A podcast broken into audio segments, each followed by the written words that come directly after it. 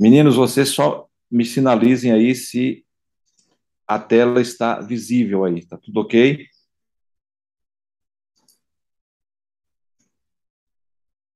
Eu entendo que a tela está aí, né?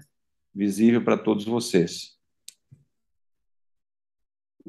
Muito bem, como eu mencionei para vocês, nós vamos trabalhar esse tema aqui, olha.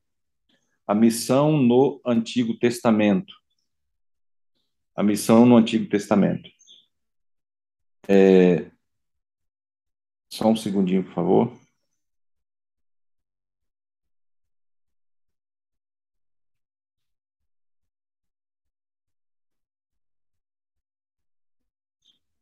Estou consultando aqui se eles estão vendo a tela. Eu imagino que está tudo ok aí para vocês.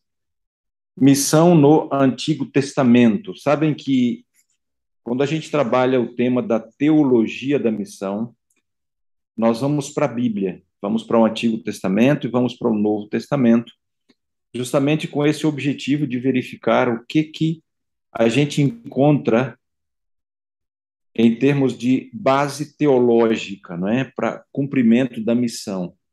Existe base teológica, um mandato teológico, um mandato divino para a gente cumprir a missão no Antigo Testamento. É, no Novo Testamento, esse tema se torna mais claro, no Antigo Testamento, não tanto.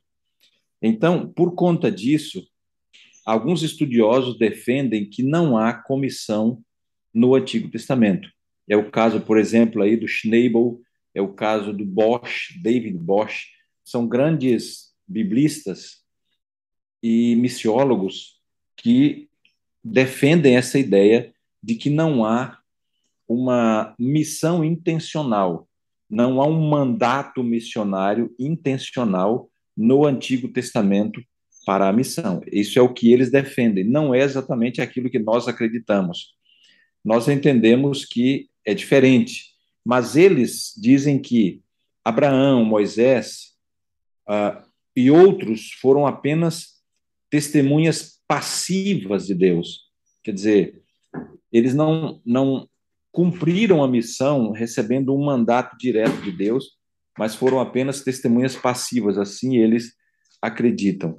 E eles dizem assim: não, o caso de Jonas, por exemplo, Jonas é aquele que mais claramente saiu né, para o cumprimento da missão, mas eles dizem assim: não, o caso de Jonas é, não pode ser tido também como um, como uma, um mandato, como uma, uma teologia de missão, porque ele, ele testemunhou obrigado. Bom, esse é o pensamento de alguns biblistas, alguns missiólogos a respeito desse tema. Não é, não é no entanto, o, a, a, forma como nós, como a Igreja Adventista e muitos outros, né, acreditam a respeito desse tema. Porque, embora no Antigo Testamento a gente tenha o assunto da missão de forma menos intensa ou menos clara do que no Novo Testamento, mas também no Antigo Testamento nós encontramos sim a missão de Deus e nós vamos verificar alguns detalhes que mostram isso, tá? certo? Primeiro, vamos verificar aqui é, essa pergunta: quem foi o primeiro missionário no Antigo Testamento? E eu lhe pergunto, né, quem foi o primeiro missionário na Bíblia, o primeiro missionário no Antigo Testamento? Alguns de vocês vão dizer Adão, outros vão dizer Enoque, ou quem sabe é, vamos dizer, o próprio Abel, há muitas respostas, geralmente, quando a gente faz essa pergunta. No entanto, na verdade, o primeiro missionário no Antigo Testamento foi o próprio Deus. Isso é o que diz o Dr. Moscala, né? Inclusive, o Dr. Moscala esteve aqui nesse programa que eu mencionei para vocês. Ele é o diretor do Seminário de Teologia lá da Andrews, a nossa universidade na América e ele esteve aqui falando justamente desse tema de missão no Antigo Testamento. E ele afirma isso, que Deus foi o primeiro missionário na Bíblia. E nós vamos ver várias evidências disso. E é daí, desse, desse conceito de que Deus foi o primeiro missionário, é que surge essa expressão latina, que é muito conhecida no meio missiológico e teológico, que é a, que é a expressão missio dei. Missio dei significa missão de Deus. O que, que quer dizer missão de Deus, essa expressão missio dei? Significa que, no conceito nosso, conceito cristão, é, a missão está relacionada com Deus. Não apenas Deus foi o primeiro a, missionário, Deus foi o originador da missão, mas além disso, é, a missão é de Deus, a missão é divina, a missão é, tem origem em Deus e ela representa a obra de Deus de salvar pessoas. A missão não é humana, gente. Não é uma invenção da Igreja Adventista, a missão, não é uma invenção mesmo dos autores bíblicos para a missão. A, a missão, em realidade, é divina, se origina em Deus e tem que ver com a essência de Deus. Porque Deus foi o primeiro missionário a vir a esse mundo para poder resgatar a humanidade que havia se perdido. Algumas evidências disso. No livro de Gênesis, no capítulo 3, a gente encontra aquele momento quando o pecado havia entrado na história humana. Vocês se lembram, né? O pecado entrou na história humana. E aí, desde o momento em que o pecado entrou na história humana, a natureza humana mudou. É, todas as vezes que Deus vinha ao jardim do Éden para encontrar o nosso, o nosso, nossos pais, né, os nossos pais, o casal, era um deleite para eles encontrarem Deus. Porém, depois que eles cometeram pecado, a natureza deles mudou, um sentimento estranho tomou conta deles, e aquele deleite que eles tinham ah, quando encontravam com Deus se transformou num sentimento de medo. E aqui o texto diz que é, o ser humano passou a fugir de Deus. Mas eu quero dar ênfase aqui ao fato de que Deus buscou os primeiros pecadores. Porque com essa tendência agora da natureza humana pecaminosa de fugir de Deus, de afastar-se de Deus, se Deus não tivesse tomado a iniciativa de nos buscar, ou de buscar o ser humano, nós nunca iríamos voltar para Deus, nós nunca iríamos nos é, arrepender dos nossos pecados e nunca iríamos alcançar a salvação, porque nós iríamos nos tornar cada vez mais próximos do mal, do pecado, de Satanás e longe de Deus. Mas Deus tomou a iniciativa, por isso ele é o primeiro missionário. É, a missão significa justamente isso, né? Ir buscar o pecador, ir salvar o pecador, ir cumprir um propósito. A, a missão é justamente isso, né? Você é enviado, é um missionário, tem uma comissão, tem uma responsabilidade para cumprir. E em termos espirituais, a missão é, significa vir ao encontro do pecador ou ir ao encontro do pecador para salvá-lo, com a mensagem da salvação. E nesse caso, quem primeiro fez isso foi Deus. Aqui em Gênesis, o capítulo 3, o verso 8, o texto diz: Quando ouviram a voz do Senhor Deus que andava no jardim pela viração do dia, esconderam-se da presença do Senhor o homem e sua mulher por entre as árvores do jardim. E o verso 9 diz: E chamou o Senhor Deus ao homem e lhe perguntou: Onde estás? Percebe essa pergunta de Deus não foi por acaso. Deus estava ali tentando levar o ser humano a uma reflexão e é, tentando encontrar uma forma de salvá-lo de resgatá-lo, porque agora ele estava totalmente perdido, né?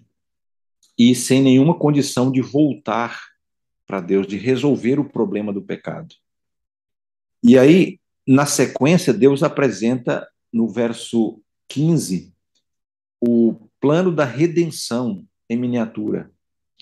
Aqui nesse texto nós encontramos aquilo que se chama proto-evangelho ou broto do evangelho ou o início do evangelho, a sementinha do evangelho. Aqui a gente encontra Deus, de forma resumida, apresentando para Adão e Eva a solução para o problema do pecado. Deus diz assim para eles: Olha, eu vou pôr inimizade entre ti, falando para Satanás, e a mulher, representada ali pela serpente, entre, a, desculpa, representada ali por, por Eva, né? representando a humanidade naquele instante. Porém, inimizade entre ti e a mulher, falando para Satanás, entre a tua descendência e o seu descendente. Essa expressão aqui, seu descendente, é uma expressão messiânica. Ou seja, o descendente da mulher aqui é Jesus. E o texto diz: Este, ou o descendente da mulher, te ferirá a cabeça, e tu lhe ferirás o calcanhar. Está mostrando aí que é, o calcanhar de Jesus, como descendente da mulher, seria ferido no sentido assim de que ele enfrentaria as tentações, as dificuldades, os sofrimentos infligidos por Satanás, as tentações pelas quais ele passou, a sua própria morte na cruz, né? Mas isso seria apenas uma ferida no calcanhar. E alguém disse assim: o calcanhar seria ferido porque ele iria pisar a cabeça da serpente, né? É, esse esse é, ferir a cabeça da serpente aqui significa algo definitivo, destrutivo, a morte, né? Ou seja, Jesus venceria Satanás e ele é, abrir, abriria o caminho para a nossa salvação. Então, eu quero mencionar aqui um detalhe. É, nesse texto aqui, Deus está dizendo assim: Eu vou colocar inimizade. Essa expressão representa a ação da graça de Deus, que resolve é, ou que tira o ser humano dessa condição de escravo do pecado e dessa condição de cada vez afastar-se mais de Deus. Por conta própria, o ser humano somente se afastaria de Deus, ele nunca tomaria iniciativa de buscar a Deus e se arrepender. Mas pela graça, pela ação do Espírito Santo, Deus provocaria no coração do ser humano essa, esse arrependimento, essa infelicidade em relação ao pecado, esse desejo de voltar para Deus, essa inimizade contra o mal e o pecado. Essa é a ação da graça de Deus. Aqui existe uma, uma, um conceito que os estudiosos chamam de graça preveniente. O que, é a graça preveniente? É essa porção do Espírito Santo, essa ação de Deus através do Espírito Santo na vida de todo ser humano. E a graça preveniente é universal, é para todos, não é só para aqueles que servem a Deus, é para todo mundo. Desde uma pessoa mais simples, analfabeta lá na floresta, que não conhece letras, a pessoa mais culta desse mundo. Todas as pessoas são objeto do amor de Deus, em cujo coração o Espírito Santo age. Isso é a graça preveniente. O que, que essa expressão preveniente significa? Significa que Deus previne, que Deus protege, para que o mal não seja tão rigoroso ao ponto de o ser humano não conseguir mais voltar para Deus. Ou seja, todo ser humano tem condição de usar o livre-arbítrio, de usar a liberdade para poder escolher ou não servir a Deus, porque o mal é limitado pela ação do Espírito Santo. Isso é a graça preveniente. Essa graça que permite que todo ser humano tenha a chance, tenha a oportunidade de se voltar a Deus, se arrepender, de buscar a Deus. No uso do livre-arbítrio, a pessoa pode escolher não servir a Deus, e aliás, a maioria vai dizer não. Mas Deus está garantindo aí a condição de que todo ser humano pode é, arrepender-se, afastar-se do pecado, porque ele coloca a inimizade. Né? É, é interessante demais isso. E o texto aqui está dizendo que quem faz isso é Deus. Então, Deus vem ao encontro do casal, Deus busca né, o ser humano que estava perdido como missionário, e ele apresenta o plano da salvação apontando para Cristo como aquele que seria a solução. Porque, se você olhar aqui na sequência, o verso 21, capítulo 3, verso 21, diz assim que Adão e Eva fizeram, que, é, diz o texto que Adão e Eva é, haviam se vestido né, de folha de figueira. Então, no verso 21, diz assim: que Deus fez vestimentas de peles para Adão e sua mulher e os vestiu, porque é, o texto diz aqui no capítulo que eles sentiram, viram que estavam nus e por conta disso fizeram folhas de figueira para cobrir. Aqui não é apenas um, um, uma questão física, não é apenas uma questão assim da aparência exterior. A gente tem que olhar o que estava por trás desse, dessa, desse contexto ali em que eles vestem né, folhas de figueira. Acontece assim que antes de cometer pecado, o ser humano não tinha roupa porque é, o homem e a mulher eram cobertos com a luz da glória de Deus. A glória de Deus os cobria. E isso dava para eles um sentimento assim de segurança, de proteção. Era para eles uma evidência da presença de Deus na vida deles. Assim eles viviam. Porém, no momento em que eles pecaram, a glória divina, a luz da glória de Deus, não podia mais cobri-los, porque a presença de Deus destrói o pecador, né? Então, não dava para a glória divina ficar ali ao redor deles mais. E quando isso aconteceu, eles se sentiram assim vazios, né? Sentiram abandonados, sentiram sozinhos, aquele sentimento de vazio no coração, mais do que a questão exterior, né? E aí eles correram, vendo ali que estavam nus, cobriram com folha de figueira, e no fundo, no fundo, é, aqui há mais do que uma questão física, há uma tentativa de resolver esse vazio de alma que eles passaram a sentir, né? Esse sentimento assim de, é, de, de, de estarem sozinhos, de estarem agora é, é, é, aquele sentimento de vazio sem a presença de Deus, inseguros né, sem a presença de Deus. Então, eles tentam resolver o seu problema, uma espécie assim de salvação pelas obras, vamos dizer, né? Vamos assim dizer, tentando resolver o problema que era muito mais profundo do que simplesmente a vestimenta. E aí, no verso 21, o texto diz que Deus tirou essas vestes e Deus os cobriu com, a, com pele de cordeiro. Aqui também há um sentido muito profundo, né? Por que, que Deus colocou a pele de cordeiro? Ele estava dizendo para eles: olha, a, a solução para o problema de vocês não é folha de figueira, mas é o cordeiro, é Jesus Cristo. A salvação é só Cristo. Esse vazio de alma que vocês estão sentindo, só Cristo pode solucionar. Deus está apresentando aqui para eles o plano da salvação, né? Então, percebe que, novamente, a ação divina está aqui trazendo a salvação, mostrando Deus como o missionário da história, né? Ele vem ao encontro, chama pelo casal, né? Ele apresenta em, no verso 15 o plano da salvação, a sua graça, e ele mostra no verso 21 que é, realmente a salvação é pela fé, a justificação é pela fé, não é pelas obras, e só através de Cristo isso poderia acontecer. Depois a gente pula agora para o capítulo 6 e a gente encontra aqui também uma outra evidência de Deus cumprindo a missão. O capítulo 6 fala da corrupção humana. O ser humano, o, lembram que é, os familiares de Adão se dividiram em dois grupos. Aqueles que eram descendentes de Sete, que substituiu Abel, vocês se lembram, né?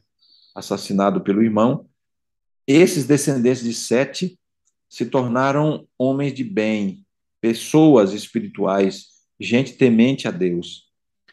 E é desse povo aí que vem Noé, por exemplo. Por outro lado, os descendentes de Caim é, passaram a construir né, cidades e hábitos e costumes e é, atitudes totalmente contrárias a Deus. Enquanto o primeiro grupo buscava Deus, o outro grupo se afastava de Deus cada vez mais. E aí vem, com isso, é, entre eles veio, veio a poligamia, né? É, entre eles veio o assassinato e uma série de outros pecados. E aí, quando a gente chega no capítulo 6, diz que a corrupção do gênero humano é, havia crescido tanto que Deus então resolveu dar dar cabo, né? Deus resolveu destruir a raça humana e construir de novo uma nova família humana, é, porque o pecado de fato estava manchando e muito, cada vez mais, o caráter de Deus, né? E Deus, então, de novo, toma a iniciativa, vem ao encontro da humanidade, agora representada por Noé e sua família, né? E Deus pede para Noé construir a arca, e aí a gente conhece a história do dilúvio. O que eu quero enfatizar aqui é Deus vindo de novo ao encontro da humanidade, mostrando que Deus é o missionário, né? E há muitas outras evidências, mas eu quero apenas ler um texto mais aqui, que é o de Isaías, capítulo 45, e o verso 22, que nesse texto mostra essa visão é, universal de Deus em relação à salvação, é, mostrando que o campo missionário de Deus é o mundo todo. Aqui no verso 22 do capítulo 45 de Isaías, Deus diz assim: Olhai para mim e sede salvos, vós, todos os limites da terra, porque eu sou Deus e não há outro, diz o Senhor. Olhai para mim e sede salvos, vós todos, diz aqui o texto, os limites da terra. Então a gente percebe aqui esse interesse de Deus na salvação humana. Em segundo lugar, a gente percebe Deus mostrando que o único meio de salvação é Ele mesmo. Então, olhai para mim, diz ele. E em terceiro lugar, a gente vê também esse olhar universal de Deus, né? É, daqui a pouco a gente vai estudar um pouquinho mais esse assunto da eleição de Deus, mas é, lembremos isso, que embora Deus possa eleger um povo, a intenção de Deus é salvar a todos, não é salvar somente uma pessoa, somente um grupo, né, mas salvar a todos. Essa visão ampla do plano da salvação é importante, porque o campo missionário é o mundo, né? não é só o nosso bairro, a nossa igreja, a nossa família, é o mundo. Então, essa visão mais ampla, Deus nos dá aqui. Bom, pessoal, então, eu estou apenas aqui nessa primeira parte mostrando que Deus é o primeiro missionário da história, o primeiro missionário do Antigo Testamento. E a gente viu, viu aqui várias evidências, né? É aquilo que a gente chama de missio dei, ou seja, a missão é de Deus, é divina, não é humana. A nossa participação na missão é um privilégio que Deus nos dá, mas a missão não é nossa e nem nasceu em nós. Ela nasceu em Deus e ela é de Deus, e nós temos o privilégio de fazer parte dela. Mas nunca esqueçamos disso, porque se a gente confia que a missão é de Deus, ao nós sairmos para cumprir a missão, nós estamos nos tornando embaixadores do reino de Deus e instrumentos de Deus, né? E Deus estará conosco. Então é importante isso. Ficou evidente aqui que Deus é o primeiro missionário, quando ele busca Adão e Eva, não é? Quando ele apresenta o plano da salvação, quando ele os veste com, veste com as peles de cordeiro e quando ele vem ao encontro de, de, da humanidade de novo, na época do dilúvio, né? quando ele apresenta aqui também essa intenção de salvar o mundo todo, é, clamando para que as pessoas olhem para ele para que sejam salvas. É aquilo que se chama de atividade universal de Deus. Essa é a base para a missão no Antigo Testamento, conforme vocês estão vendo aí, diz o Johannes Blau. Quer dizer, a atividade universal de Deus é a base da missão no Antigo Testamento. É verdade que Deus escolheu Israel. Israel foi chamado por Deus e se tornou o povo de Deus. Como Noé também foi chamado e era ali o representante de Deus. Como Abraão foi chamado e se tornou o representante de Deus.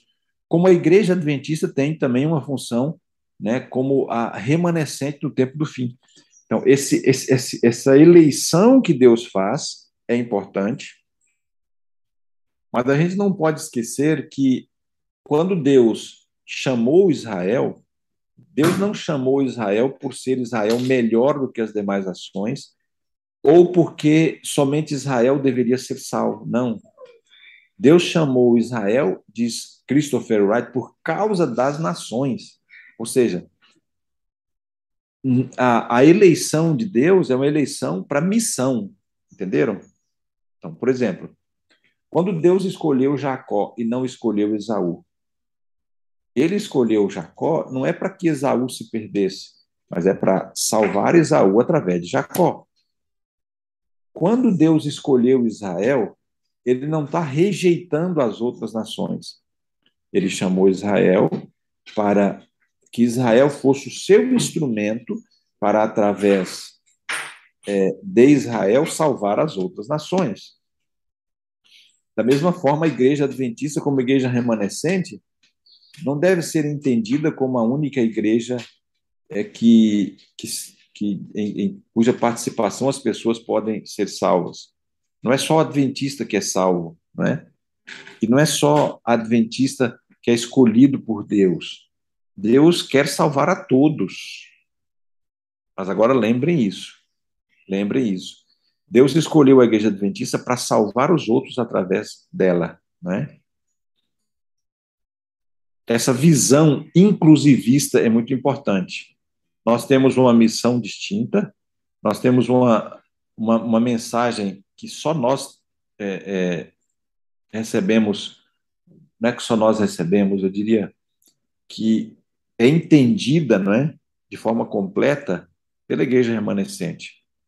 É uma missão de restauração. Esta mensagem ninguém vai pregar, só nós. É, nesse ponto, é uma igreja distintiva, é o remanescente, com uma verdade presente a ser pregada. Mas não significa que só o adventista é salvo, é, porque as pessoas sinceras estão em todo lugar. E a pessoa sendo fiel à luz que recebe de Deus, Deus vai julgá-la e vai salvá-la. Mas nós não podemos esquecer da missão que nós temos. Se nós não pregarmos essa mensagem, quem vai pregar? Né? Se nós não convidarmos as pessoas a sair de Babilônia, quem vai fazer? Então é nossa responsabilidade. Mas o que eu estou tentando mostrar aqui é assim que a eleição de Deus não é uma eleição exclusiva mas uma eleição inclusiva. Qual é a diferença? A exclusividade significa que só aquele que é escolhido é salvo. Não é assim. A inclusividade significa que aquele que foi escolhido é usado por Deus para incluir outros, para alcançar outros, para ser o instrumento de Deus para salvar outros. É o canal de bênção de Deus. Então, o eleito, a eleição divina é sempre inclusiva, não esqueça isso, tá bom? Quando a gente fala de eleição, a eleição divina é inclusiva e não exclusiva, porque Deus não está é, escolhendo um para é, para que o outro se perca. Ele não está escolhendo A para que seja salvo e escolhendo B para ser perdido, não. É por isso que nós não acreditamos na chamada predestinação, que acredita que uns são predestinados para a salvação e outros para a perdição. Não, não é assim. A eleição divina é inclusiva. Deus escolhe A para que seja o seu instrumento, para que seja o seu povo, para ser usado por Deus para salvar B, não para rejeitar B. Então é importante a gente entender isso, né? E outra coisa, é, é por isso que Moscala diz que não há eleição sem comissão. O, o, principal sentido da eleição é o cumprimento da missão, é a comissão. Quem é eleito é eleito para ter uma experiência mais íntima com Deus e para cumprir uma missão dada por Deus de salvação, né? A salvação para o mundo todo. Isso é muito importante. Então, pessoal, diante disso, vamos entender um pouquinho agora o que é a missão no. É, como é que é a natureza da missão no Antigo Testamento? Como eu mencionei para vocês, a missão no Antigo Testamento é menos clara, é, é menos direta do que a missão no Novo Testamento, que ficou muito clara ali nas palavras de Jesus. E nós vamos ver isso depois, na sequência. Mas isso não quer dizer que a missão no Antigo Testamento não, não, não exista. Muito pelo contrário, ela existe. Porque o Antigo Testamento é um livro de história que retrata as narrativas de salvação, ou a metanarrativa da salvação, ou a narrativa, não é? A história da salvação, certo? Ao invés de ter uma sistematização da missão, algo assim sistematizado, mostrando como ir, para que ir, é, o que pregar, como tem no Novo Testamento, o Antigo Testamento, ao invés de sistematizar assim, logicamente, a missão, é, o Antigo Testamento, ao invés disso, ele descreve a história da missão através da vida das pessoas. Não é? Em lugar das ordens diretas para a missão, nós encontramos histórias, afirmações e princípios que revelam a missão do povo de Deus. Então, a missão está lá, através da história. E, aliás, a Bíblia foi escrita assim, né? A sistematização, por exemplo, da teologia é algo que o ser humano criou para organizar, e não é, isso é bom, né, para organizar a, a, a, as nossas crenças e tal. Mas a Bíblia não, não, não tinha essa intenção assim, de sistematizar tudo, né? A Bíblia faz a descrição histórica da doutrina, da teologia e também da missão. Portanto, a missão está lá, através da história da salvação.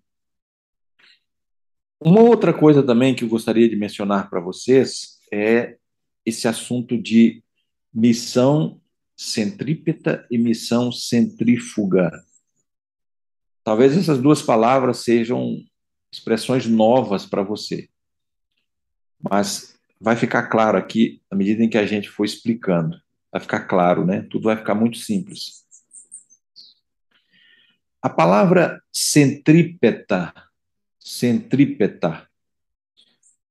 Significa assim que algo se movimenta da extremidade para o centro. Por isso centrípeta, da extremidade para o centro. Imagina, por exemplo, uma esfera. Imagina uma, uma, uma roda, por exemplo, de carro.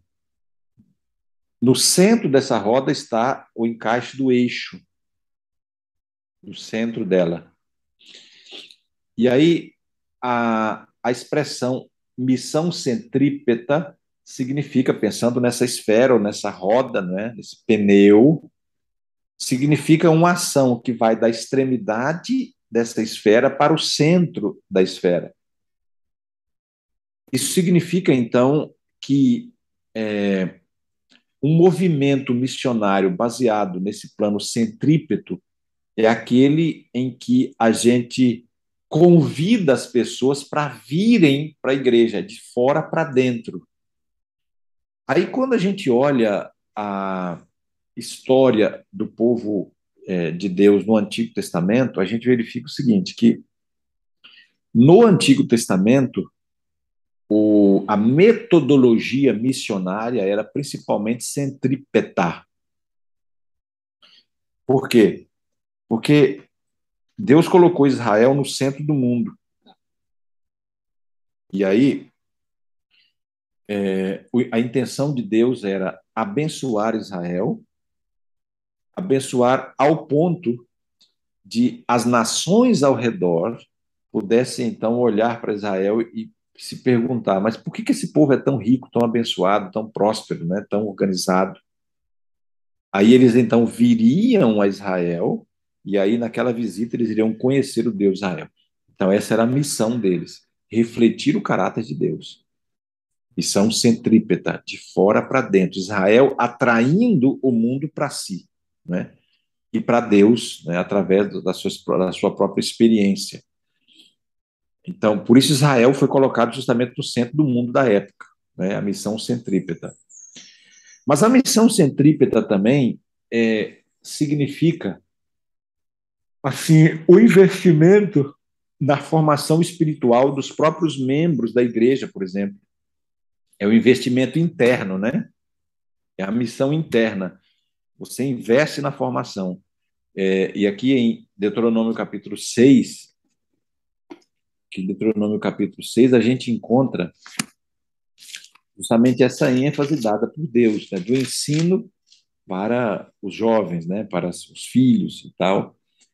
O texto diz aqui: Ouve Israel, o Senhor vosso Deus é único Senhor. Amarás, pois, o Senhor teu Deus de todo o teu coração e tal. E verso 6: Estas palavras que hoje te ordeno estarão no teu coração, tu as inculcarás a teus filhos, e delas falarás, assentado em tua casa, andando no caminho, ao deitar-te, ao levantar-te, etc. Percebe aqui? Deus orientando os pais a instruir os filhos, a educar os filhos do Senhor, a ensinar a palavra. Eles deveriam ter a palavra na mente e no coração e deveriam então inculcar. Isso é mais do que ensinar até. É... Desculpem. Mas é uma atitude intencional, realmente, quase que abrindo a mente para colocar dentro. Percebe então aqui essa essa é, missão interna, né? E gerações sucessivas de judeus em que a palavra de Deus fosse ensinada e eles mantivessem a cultura da bíblica, os ensinamentos de Deus e pudessem com isso atrair as nações para mostrar Deus para as nações, não é? Isso é o plano centrípeto, né? E aqui em Êxodo, o capítulo 12, nós encontramos aqui em Êxodo capítulo 12, nós encontramos também, é, a partir do verso 24, Êxodo capítulo 12, verso 24, deixa eu só abrir aqui. Nós encontramos aqui é, também nesse texto a mesma coisa, Deus dizendo para guardar os estatutos, os juízos, e é, isso deveria ser preservado de geração para geração, ensinado de pai para filho, etc. Então, lembrem isso. A missão centrípeta é a missão, é o método missiológico mais característico do Antigo Testamento, que significa de fora para dentro, ou seja, Israel deveria atrair as outras nações e ensinar para elas Deus, de fora para dentro. E também o, é, a educação interna do seu povo, né? Assim deveria ser. Mas também, é, no Antigo Testamento, havia missão centrífuga, que é justamente o sentido oposto, né? Centrífuga é do centro para a extremidade, é do meio da roda para as extremidades da roda. É a missão indo no sentido oposto agora, né? Ou seja, é ir para outras nações até as terras do mar, como diz Isaías 66, 19, né? é, para poder alcançá-las com a mensagem. Então, quando Jonatas, por exemplo, foi para Nínive, ele saiu da sua terra e foi para o estrangeiro para salvar. Daniel, José, são exemplos de missão centrífuga no Antigo Testamento. Mas é lógico que a metodologia principal era a centrípeta, mas também havia centrífuga. E no Novo Testamento o processo inverte. A gente vai ver isso depois mas aí a missão principal, a metodologia principal se tornar centrífuga, por isso Jesus falou: vão a todo mundo, né? Veja, o contrário. E, é, mas também permanece a missão centrípeta, que é, aí nesse caso, é, o ensino dos nossos filhos, atrair as pessoas para a igreja, etc. Mas a, a ordem aqui inverte, né? O Antigo Testamento, a missão principal era centrípeta e a secundária centrífuga. No Novo Testamento, a missão principal é a centrífuga e a secundária é a centrípeta. Mas o fato é que a missão de Deus agora é passada para nós seres humanos. Embora ela seja de Deus, a missão é divina, mas Deus nos dá essa responsabilidade, né, de pregar e fazer parte da sua missão. Aí você tem, por exemplo, aí essa, essas duas esferas né, que mostram de forma ilustrativa para nós a missão centrípeta e a missão, a missão centrífuga. Né? Percebe aí que a missão centrípeta, as nações deviam vir para Israel. que era a testemunha de Deus, certo? Do lado direito, no Novo Testamento, as nações, então a igreja deveria agora ir às nações.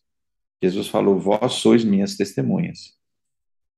Israel era a testemunha de Deus, atraindo as nações. E agora a igreja, ou as, os membros das igrejas, são as testemunhas de Deus saindo para as nações, como o sal da terra, como a luz do mundo, etc. O plano de Deus é o mesmo, a salvação de pessoas. Mas ele mudou aqui a metodologia principal, invertendo, né? Embora as duas, os dois processos continuam tanto no Antigo quanto no Novo Testamento, mas a, a ênfase principal muda, né, do Antigo Testamento para o Novo Testamento. Do plano centrípeto para o plano centrífugo, como uma metodologia principal do Antigo para o Novo Testamento. Tá certo, meus irmãos? E agora, aqui nós encontramos. É, eu quero mencionar aqui é, só apenas uma referência rápida, que a gente vai tra trabalhar isso depois. Mas aí no Novo Testamento, livro de Atos, por exemplo, capítulo 2, nós encontramos aí essa mudança né, da, dos planos centrípeto para o plano centrífugo como o elemento principal aí metodológico para o cumprimento da missão. Bom, a gente vai ver isso com mais detalhe depois. Uma outra, outro tema também que a gente precisa estudar quando vê a missão no Antigo Testamento é o assunto da missão universal. Eu já mencionei ali por alto, mas quero mencionar outras coisas mais. Veja, a primeira sugestão sobre atividade missionária intencional na Bíblia, segundo Moscala, está em Gênesis 4, verso 26. Em Gênesis capítulo 4, verso 26. Lembra que a gente já viu que o, a, a missão nasceu em Deus e o primeiro missionário foi o próprio Deus. Mas aqui em Gênesis capítulo 4, verso 26, nós encontramos é, Aqui já o nascimento de Sete, que nasce em substituição a Abel. E veja o que aconteceu aqui. O texto diz: A Sete nasceu-lhe também um filho, ao qual pôs o nome de Enos. E agora olhe. Daí se começou a invocar o nome do Senhor. Interessante, né? Quando o filho de Sete nasce, ele intencionalmente começou, diz o texto, a invocar o nome do Senhor. A expressão invocar aqui talvez fosse melhor traduzida como proclamar o nome do Senhor. Interessante que quando os nossos filhos nascem, né, a gente é, a gente passa a refletir mais sobre a responsabilidade espiritual, a necessidade de instruí-los nos caminhos de Deus. Eu tenho uma sobrinha que hoje está no Rio de, mora no Rio de Janeiro e ela havia se batizado quando bem jovem, depois se afastou da igreja, aí casou, construiu família e tal, e o marido também não adventista. Aí quando nasceu a sua primeira filhinha, ela caiu em si e aí ela passou então a, a buscar de novo né, igreja para poder é, ensinar a sua filha sobre os caminhos de Deus. Ela pensou, como é que eu vou educar minha filha sem Deus, né? Então ela acabou voltando para a igreja em função disso. E o texto aqui mostra uma atividade missionária intencional de, de Sete. Era com seu filho, mas é uma atividade intencional, né? Muito interessante isso aqui. Aí começou a primeira a atividade missionária intencional, vamos assim dizer, na Bíblia. O texto diz que Sete começou a proclamar o nome do Senhor, começando com a família e aumentando gradualmente na medida em que a humanidade cresceu, é, diz Ellen White a respeito desse assunto. Então, ele não se limitou apenas a pregar a seu filho, embora isso foi a motivação inicial, né? Também aqui em Gênesis, no capítulo 5, verso 24, nós encontramos a expressão aí de que Enoque andou com Deus. Enoque andou com Deus. Veja, nessa ocasião, o povo fiel de Deus quase havia desaparecido, né, com o aumento dos descendentes de Caim, como eu expliquei.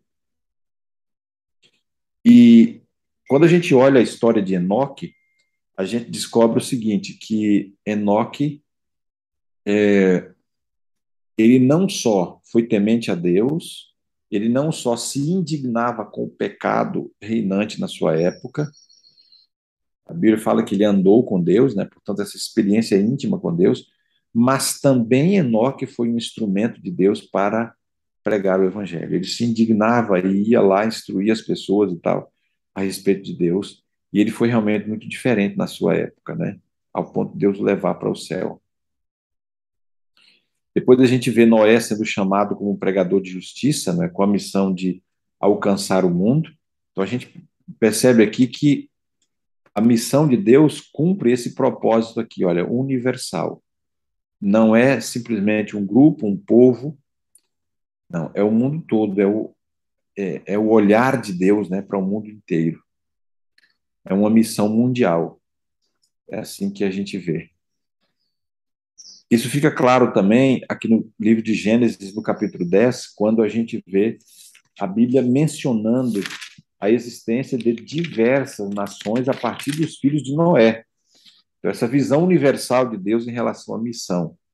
Todas as nações da terra são aqui representadas, mostrando o interesse de Deus para salvar essas pessoas. Né?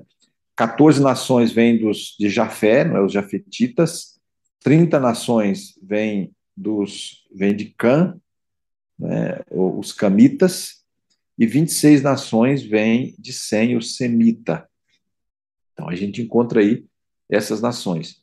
E o fato de elas estarem aí numeradas mostram justamente esse cuidado de Deus com as nações, com o mundo todo, né? Bom, então recapitulando aqui rapidinho com vocês, a gente já verificou o primeiro missionário da história é o próprio Deus. A gente já verificou aí também a questão da eleição, né, que a eleição de Deus é inclusive não exclusiva. Eu já expliquei por quê, porque Deus não salva A e é, condena B, ele salva A para, através de A, salvar B também. Essa é a intenção de Deus. A gente já viu aí a questão da metodologia centrípeta e a metodologia centrífuga, né? É, mostrando que a ordem no Antigo e no Novo Testamento inverte, inverte-se em termos de metodologia. Embora as duas permaneçam, o método é, primário metodológico no Antigo Testamento é o método centrípeto, mas também há o centrífugo. Já no Novo Testamento inverte, o plano principal é o centrífugo e o secundário o centrípeto. Né? Então, aqui é uma aplicação para nós. Quando nós, como igreja, nos preocupamos apenas com é, criar programas para alimentar a nossa igreja, nossos membros, etc., e não nos preocupamos em buscar as pessoas, em salvá-las, em mobilizar a igreja para ir ao encontro das pessoas, significa que nós estamos usando uma metodologia do Antigo Testamento apenas. Lembra, Israel tinha que ficar parado no centro do mundo e atrair as nações do mundo para si. Mas no Novo Testamento, o processo inverte. A gente tem que ir ao encontro das pessoas. Então é importante a gente pensar nisso.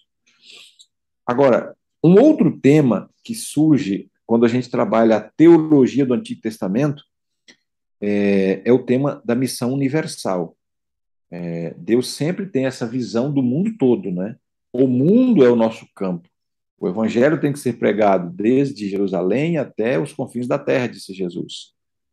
Então, é, todos nós precisamos entender isso. Nós vamos cumprir nossa missão cabalmente quando nós deixamos de olhar somente, para nossa nosso bairro, ali nossa cidade, e passamos a ver a necessidade é, da pregação do evangelho no mundo todo. É a, é a visão universal da missão, né? E no capítulo 12 de Gênesis, nós encontramos um outro tema também importante quando a gente trata de missão no Antigo Testamento, que é o chamado de Abraão. E eu não vou entrar em muitos detalhes aqui, porque eu vou trabalhar esse tema já na sequência aqui. O chamado de Abraão é tão profundo que merece a gente fazer um estudo especial somente sobre esse tópico, tá bom? É, e aqui a gente encontra algumas, alguns exemplos de atividades missionárias no Antigo Testamento. Como eu disse para vocês no começo, alguns estudiosos dizem que, ou defendem que não há missão no Antigo Testamento, mas nós entendemos que há sim. Não há uma sistematização da missão como tem no Novo Testamento, mas a missão está descrita e a salvação está descrita através da história, da, da, história de vida das pessoas. Por exemplo, o caso de José, que vai para o Egito e lá se torna um instrumento de Deus. O caso de Moisés, né, que resgata o povo de Deus, de quem nasceria o próprio Messias. A, a, a garota escrava, a Síria, né, que testemunha lá para o seu, seu patrão e ele vai ao encontro do profeta e é salvo, etc. Então percebe o trabalho dela. Assim também Elias, Eliseu, Jonas, eu mencionei, né, que ele realmente não foi intencional. Ele não queria que as pessoas salvassem ali, mas ele foi instrumento de Deus, o que importa é isso. Isaías, Jeremias, Daniel, todos eles foram missionários. Né? E Daniel foi um missionário também a Leimar, o missionário que foi para uma outra cultura, né? Da mesma forma, Esdras e Neemias, Esther, lembra de Esther lá na, na Pérsia, né? Sendo ali um instrumento de Deus. E os israelitas, em geral, eles é, tinham essa incumbência, que era é, ensinar a respeito de Deus para as outras nações. E, infelizmente, Israel acabou é, não compreendendo a sua eleição. Lembra, eu mencionei para vocês que a eleição de Deus é inclusiva, nunca exclusiva. Ou seja, Deus não exclui ninguém é, do plano da salvação. Quando Deus escolhe alguém, é, ele está fazendo uma escolha inclusiva, ou seja, a, aquela pessoa deve ser instrumento para salvar outros, né? e não escolhe um pra, e, e, ao mesmo tempo rejeita o outro. Não é esse o plano de Deus. Só que Israel interpretou mal a eleição que Deus fez para ele, né? Eles passaram a entender que só eles mereciam a salvação, ou que eles mereciam a salvação, e que eles não podiam é, se misturar com outras nações para evangelizar.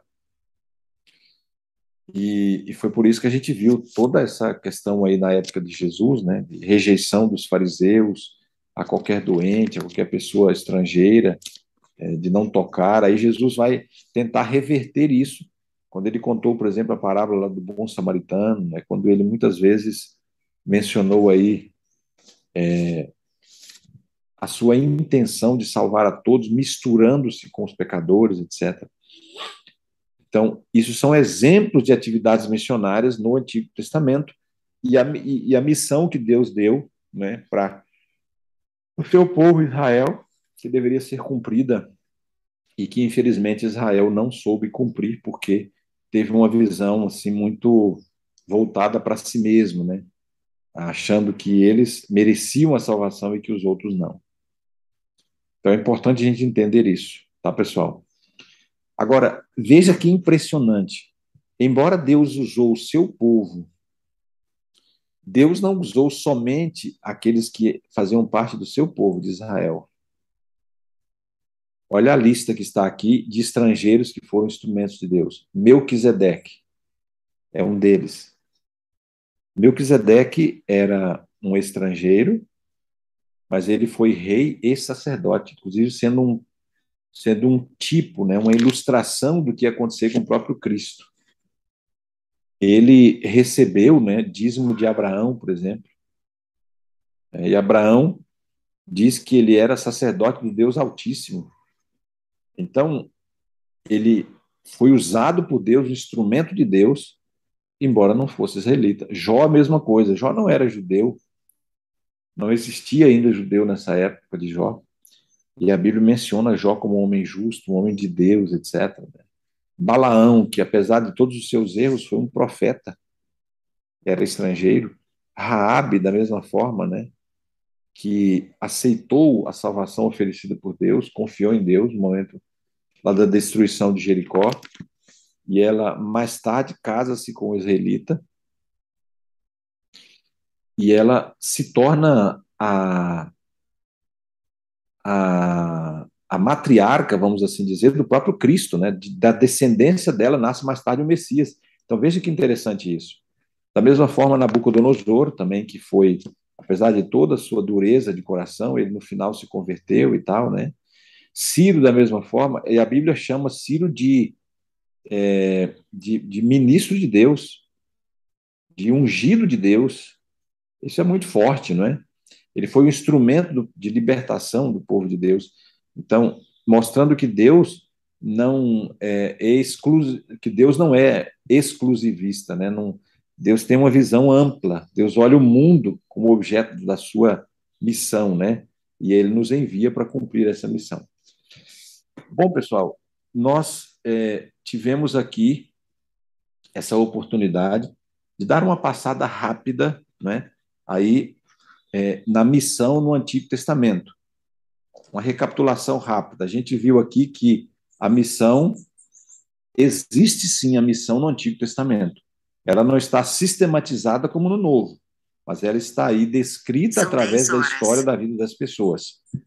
Nós vimos também que o primeiro missionário é o próprio Deus, né? e tem muitas evidências disso na forma como ele buscou o casal pecador, na forma em que ele é, vestiu ali com pele de cordeiro o casal, anuncia o plano da salvação, que ele busca o, o ser humano de novo na época do dilúvio, como ele também olha para o mundo todo como sendo seu campo missionário, né?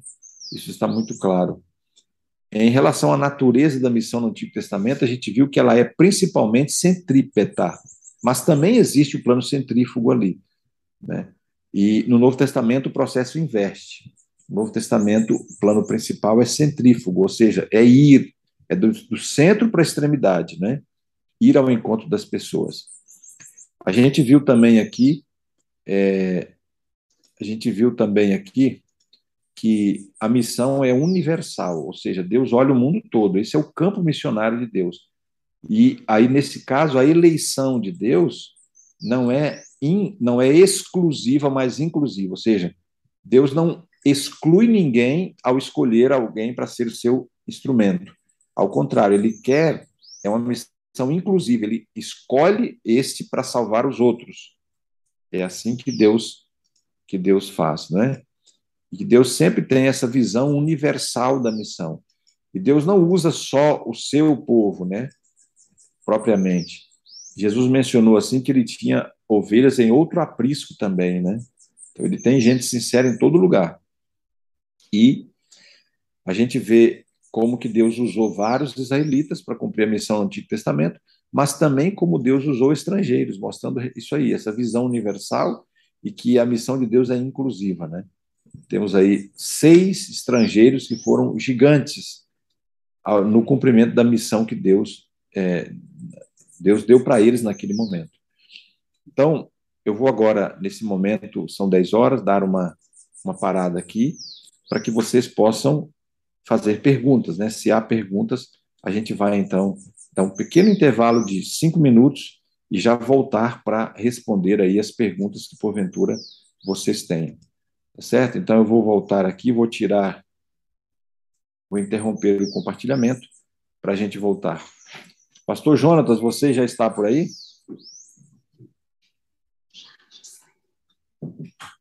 Ainda não? Muito bem.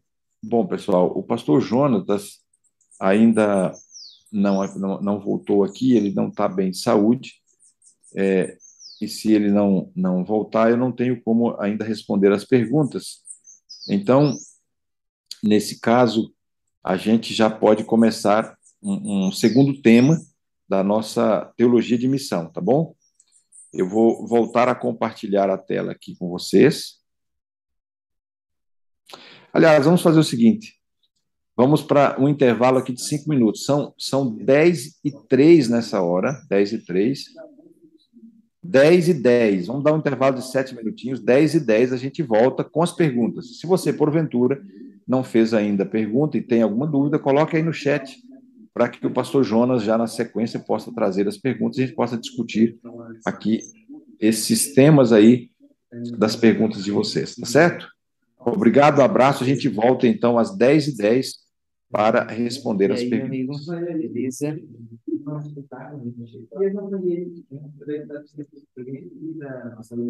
Olha aí. Ele pediu para falar? Não, não, né? Entrou no intervalo? Pastor Jonatas, nós entramos no intervalo agora de, de 7 minutos, até 10 e 10, tá bom? Aí você entra com as perguntas, tá certo?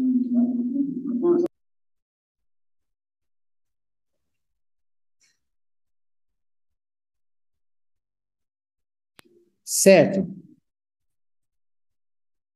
Pronto, então às 10 e 10 você entra com as perguntas, tá bom?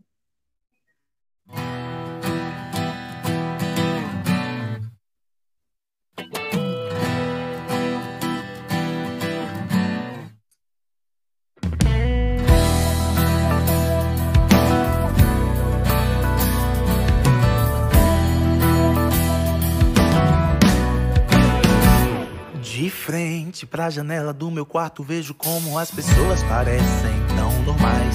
E mesmo que sejam ricas, jovens, iludidas ou até mesmo pobres demais, as oposições e diferenças que encontram não negam uma tese de que somos iguais. Pois em Deus não há diferença entre as pessoas, mas todos somos um, tendo Ele como um Pai.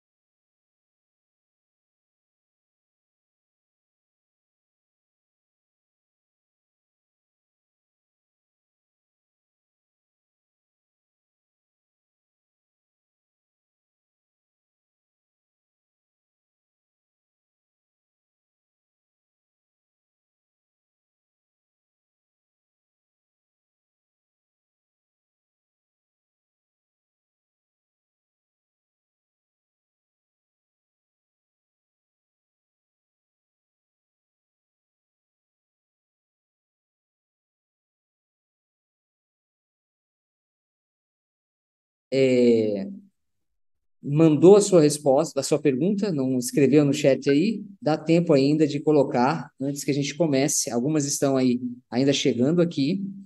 É, então, estamos aqui quase prontos para o retorno.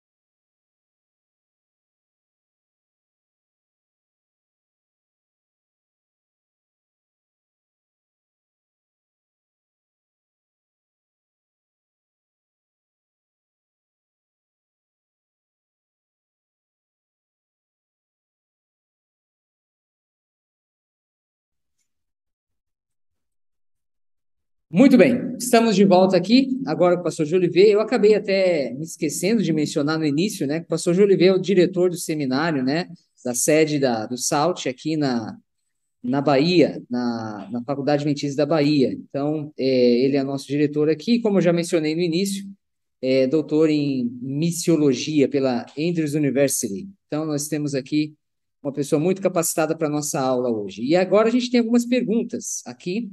É, e vamos começar sendo a, com a primeira aqui, que a Viviane nos mandou. Então, obrigado, Viviane, pela pergunta. A Viviane de Araújo Lima Lins. Ela pergunta o seguinte, pastor: Como evitar o sentimento exclusivista que houve no povo de Israel? Há alguma maneira que nós podemos, o que nós podemos fazer para não cair na mesma armadilha que Israel caiu do exclusivismo? Olha, como é o nome dela? Viviane. Oi, Viviane. Pergunta muito própria, muito interessante. É, eu acho, Viviane, que a gente precisa é, estudar o assunto, né? Então, o fato de vocês estarem aqui, por exemplo, estudando, entendendo o que, que significa eleição divina, né? Que a eleição não é exclusiva, é inclusiva. É. É, esse é um fator importante para porque o conhecimento faz com que a gente entenda o verdadeiro papel da gente, não é? Como igreja remanescente, qual é o nosso papel? Não é um papel exclusivista de achar que nós somente nós somos salvos e, enfim, é, mas um, um, papel inclusivista, porque o, o, chamado inclui a missão, né? A principal uma das principais características do chamado é justamente a comissão que a gente recebe, que é é, salvar outros. Então, eu penso que, em primeiro lugar, a conscientização, é o estudo, como vocês estão fazendo. E temos que ensinar isso para a igreja. Isso não quer dizer que nosso papel não é importante como igreja remanescente, que a, que a eleição não é importante, ela é super importante. Só que a gente não pode achar que a gente merece, e é por isso que a gente é escolhido, que só a salvação, a gente merece a salvação e outros não, ou só a gente é salvo. É, essa é uma ideia que realmente destrói o nosso papel como, como remanescente e como eleito de Deus, né? Porque a eleição divina tem essa intenção de salvar. Deus escolhe A para salvar B e não para excluir B. Então, em primeiro lugar, eu acho que a conscientização, o estudo, nos ajuda em relação a isso. Em segundo lugar, é, eu acho que é importante de entender também a nossa fragilidade humana, porque quando a gente começa a olhar para a gente mesmo achando que a gente é bom, que a gente que merece, isso mostra que a gente não tem humildade, não tem um coração arrependido, dependente de Deus. É, Israel passou por esse problema, né, de achar que não podia sequer dialogar com o estrangeiro. É, por um momento, Deus pediu que eles não se envolvessem com os estrangeiros, em função ali da idolatria na época, rinante, da, do paganismo que os circundava ali, mas eles é, acabaram transformando isso num instrumento de exclusão. E nós não podemos fazer isso. Então, olhar para a nossa situação de dependência de Deus, que nós não somos melhores que ninguém, mas nós temos uma responsabilidade maior, né? O eleito tem uma responsabilidade maior o, o, o, né, porque ele tem mais luz. E quanto mais luz, mais responsabilidade. Então, essa conscientização é importante. E o estudo nos faz entender isso, né? E a gente precisa é, é, transmitir isso também para a nossa igreja. Temos uma responsabilidade muito maior, temos uma missão a cumprir e a mesma dependência de Deus que todos devem ter. Muito bem. Obrigado, pastor, pela resposta. Vamos agora para a segunda. A Kátia, quem sabe a gente pode unir aqui as duas perguntas, da Kátia Alves e da Clésia Braga. A Kátia Alves, ela pede mais esclarecimentos sobre a, a distinção entre missão centrífuga e centrípeta. Quem sabe mais um, mais uma, repetir um pouquinho esses conceitos para afirmar mais no, a, essa definição.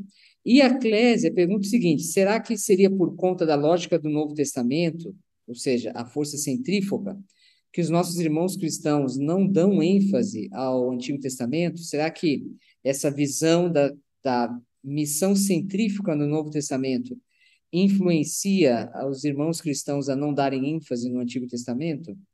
Então, quem sabe, explicando a definição entre missão centrífuga e centrífuga de novamente, é, resumindo aqui, essas duas perguntas podem ser dadas.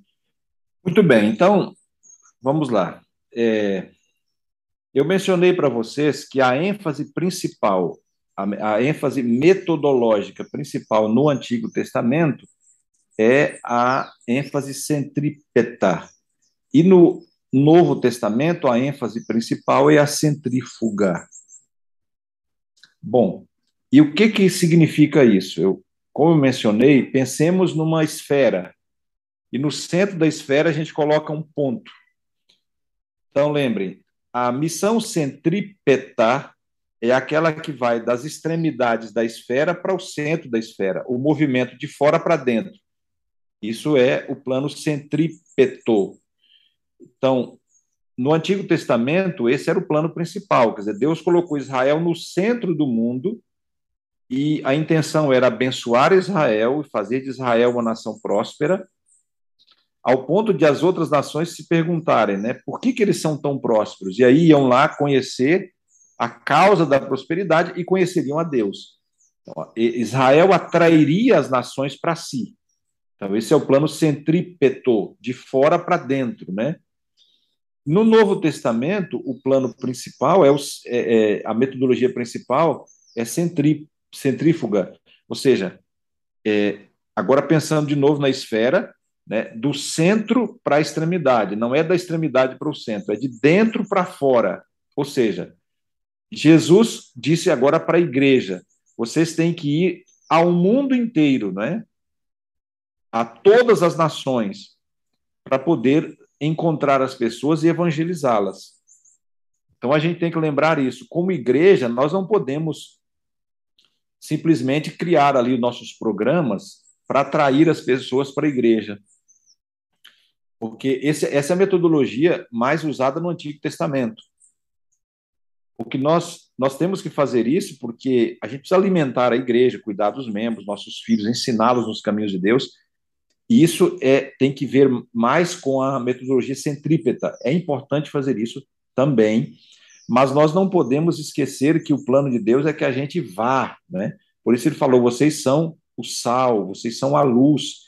Então, a gente ir e levar o evangelho para o mundo. Percebe? Então, ir à casa das pessoas, ir ao encontro delas, é lá no trabalho, é, ir para as missões estrangeiras.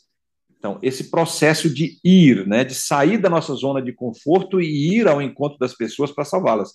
Essa é a metodologia principal no Novo Testamento, que é o plano centrífugo, ou do centro para a extremidade, de dentro para fora. Embora, tanto no Antigo quanto no Novo, os dois planos é, coexistem, né? as duas metodologias estão trabalhando juntas, mas a ênfase principal no Antigo Testamento é o plano centrípeto. E no, Antigo, no Novo Testamento, o plano principal é o centrífugo, mas os dois trabalham, é claro, de forma paralela. Acho que aí ficou mais claro agora, né? E é, essa segunda pergunta, eu não sei exatamente se essa é a causa, né? Eu acho que pode ser um ponto nesse processo aí de querer excluir o Antigo Testamento, né? o, o, o mundo evangélico em geral. Eu acho que esse pode ser um ponto, mas há outras coisas mais também porque justamente a interpretação que eles fazem né, da salvação pelas obras, salvação pela graça, é uma interpretação que, na verdade, é errada, né, porque a justificação pela fé, a salvação pela graça também é, é, era a base da salvação no Antigo Testamento, mas eles interpretam de forma assim equivocada, entendendo que salvação no Antigo Testamento era pela lei, no, no Novo Testamento pela graça, enfim. Então, há vários mecanismos aí que eles usam é, para poder é, não dar tanta, tanto valor aí ao Antigo Testamento. Mas, inclusive, o pastor Jonatas é especialista em Antigo Testamento e pode também, pastor, dar aí alguma, algum esclarecimento que você queira, porventura, para essa pergunta aí. É, eu, eu concordaria contigo, né, que realmente existem muitos outros fatores, mais do que necessariamente missiológico, para essa rejeição hoje em dia da, das pessoas, de muitos irmãos evangélicos ao Antigo Testamento, mas eu acho que você já mencionou, a principal é essa visão, né, de que uma aliança, uma dispensação passou e, a, e deu lugar a outra, né, que a gente chama de teoria da, da substituição, né, e agora o, o, o, o Antigo Testamento acaba perdendo um pouco a, a sua importância, porque a igreja toma o lugar de Israel, mas essa não é, eu acho que não é a melhor visão, né, mas ela é responsável por esses é, visões equivocadas.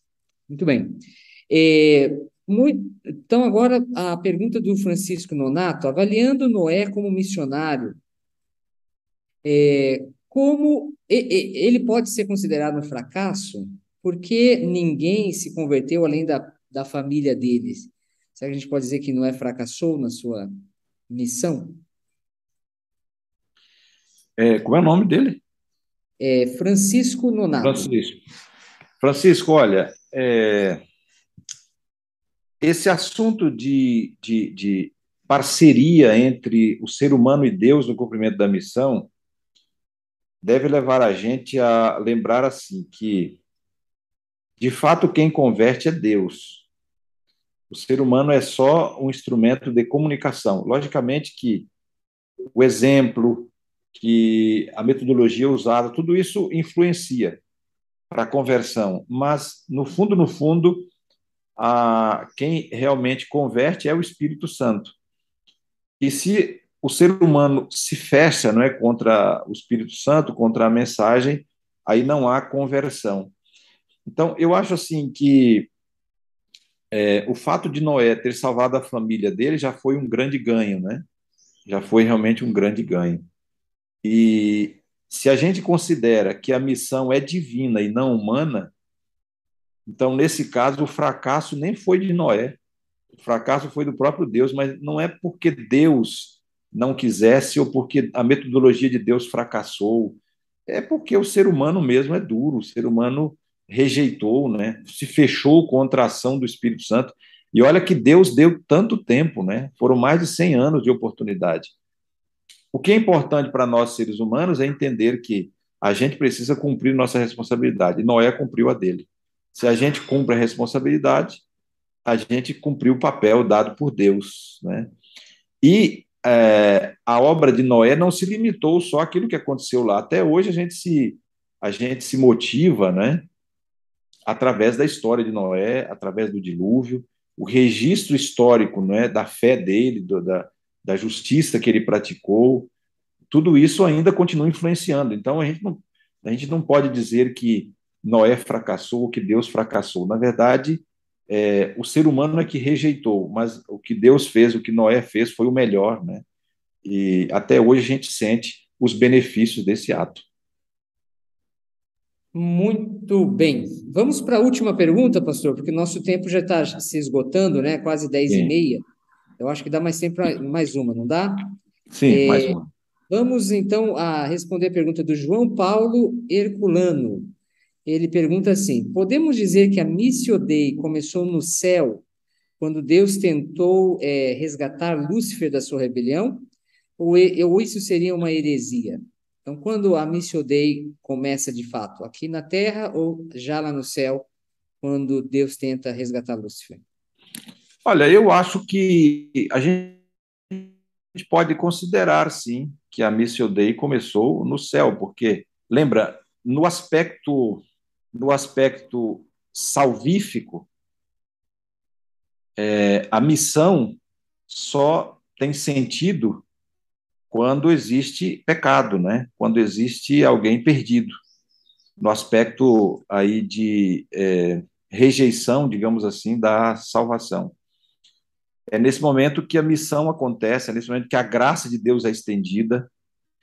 E, e a graça de Deus foi estendida assim por um tempo para, para Lúcifer no céu. Houve. É, se a gente olha, por exemplo, o que Ellen White descreve a respeito da, da origem do mal, ela menciona os concílios que aconteceram no céu, ela menciona os anjos, inclusive, clamando, chorando ali, é, intercedendo é, para o próprio Lúcifer, né, tentando que ele que ele se arrependesse, que ele voltasse atrás, etc. E Ellen White chega a dizer que Deus suportou longamente Lúcifer no céu. Então, esse período aí foi um período de graça. Foi um período em que Deus estendeu para ele a oportunidade de mudar. Mas chegou um ponto em que ele ultrapassou os limites né, da graça, porque ele estava do lado de Deus, é, nada mais podia ser revelado para ele, né, porque ele de fato convivia com o próprio Deus, com os milagres de Deus, com a glória de Deus, via realmente a intimidade ali, e apesar disso ele se rebelou. Então chegou um ponto em que não havia mais o que fazer. Mas eu acho sim que a gente pode considerar que a graça de Deus agiu ali e que a missão divina começou ali, sim, quando ele tentou é, que Lúcifer e os anjos que, que foram rebeldes, né, naquele período que houve graça ali, é, ele podemos dizer assim que nesse período, a missão de Deus agiu sim, tentando é, que houvesse uma mudança ali de pensamento em Lúcifer e nos anjos que caíram. Muito bem. Uh, muito obrigado por você que enviou a pergunta. Obrigado, pastor Júlio, pelas respostas. Acho que agora a gente está pronto para começar a última parte da nossa, da nossa aula. Lembrando que esse é só a prime é o primeiro domingo nós vamos ter aí mais domingos, é, mais um domingo, é, que é, seria a segunda parte. Mas vamos para a última etapa desse primeiro domingo agora. Ô, Jonas, só confirma para mim aí, por favor, se, se vocês estão vendo. Sim. Está vendo, né? Está tá na tela aqui. Está na tela. Eu vou mudar agora aqui o tema.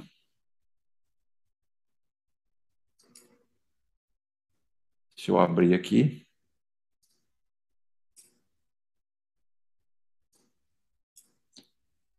Muito bem, pessoal. Nós vamos agora, nessa segunda metade da nossa classe, trabalhar aqui um tema exclusivo, tema de Gênesis capítulo 12, que é a chamada Grande Comissão do Antigo Testamento. Como eu mencionei para vocês, é, a missão no Novo Testamento se torna muito mais clara, muito mais sistematizada, mas a missão no Antigo Testamento também existia e existe, né? E, e através da história, né, da, dos personagens, das várias narrativas, a gente encontra aí o plano da salvação sendo desenvolvido. E talvez o texto mais claro seja esse aqui, o texto de Gênesis, capítulo 12, quando a gente encontra aqui o chamado de Abraão, E esse texto é considerado a grande comissão no Antigo Testamento, porque basicamente todos os elementos da grande comissão lá de Mateus, especialmente, Mateus capítulo é, 28, esses elementos estão inclusos aqui na, na, no chamado de Abraão. Então, eu vou convidar vocês, nesse momento, a abrirem a Bíblia no capítulo 12 de Gênesis e nós vamos ler aqui alguns tópicos né, para que a gente possa fazer a nossa reflexão e extrair aqui esses pontos que apontam né, para a teologia de missão no Antigo Testamento através dos, da, do chamado que Deus fez a Abraão. Tá certo, pessoal? Então vamos lá, Gênesis capítulo 12. Vamos ler nesse momento os versos 1 ao 3. Gênesis 12, 1 a 3.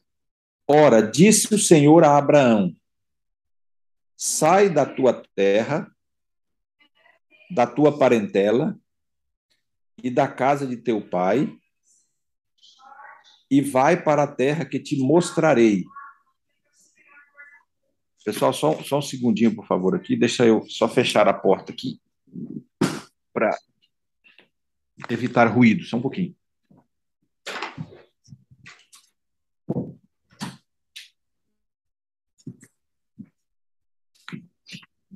Muito bem. Então, voltando ao texto, capítulo 12 de Gênesis, versos 1 a 3. Ora, disse o Senhor a Abraão: Sai da tua terra, da tua parentela e da casa de teu pai, e vai para a terra que te mostrarei. De ti farei uma grande nação, e te abençoarei, e te engrandecerei o nome.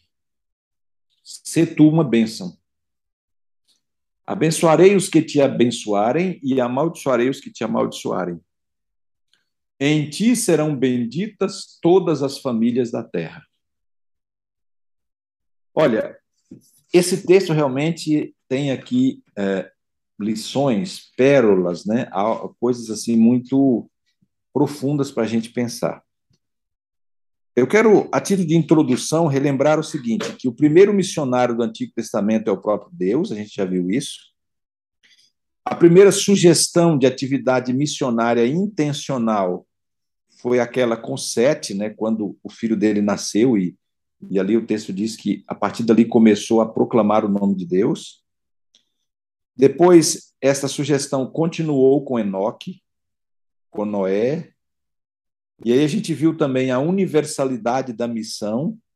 É, e essa universalidade da missão é descrita de forma mais explícita ainda através da experiência de Abraão.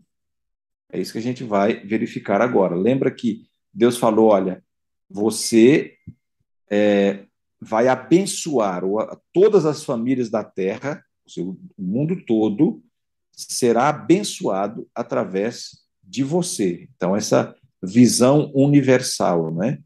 Então, esse chamado de Abraão, que é considerado a grande comissão no Velho Testamento, tem muitas lições, tem muitas lições aqui é, importantíssimas para a nossa vida é, quando a gente pensa na missão.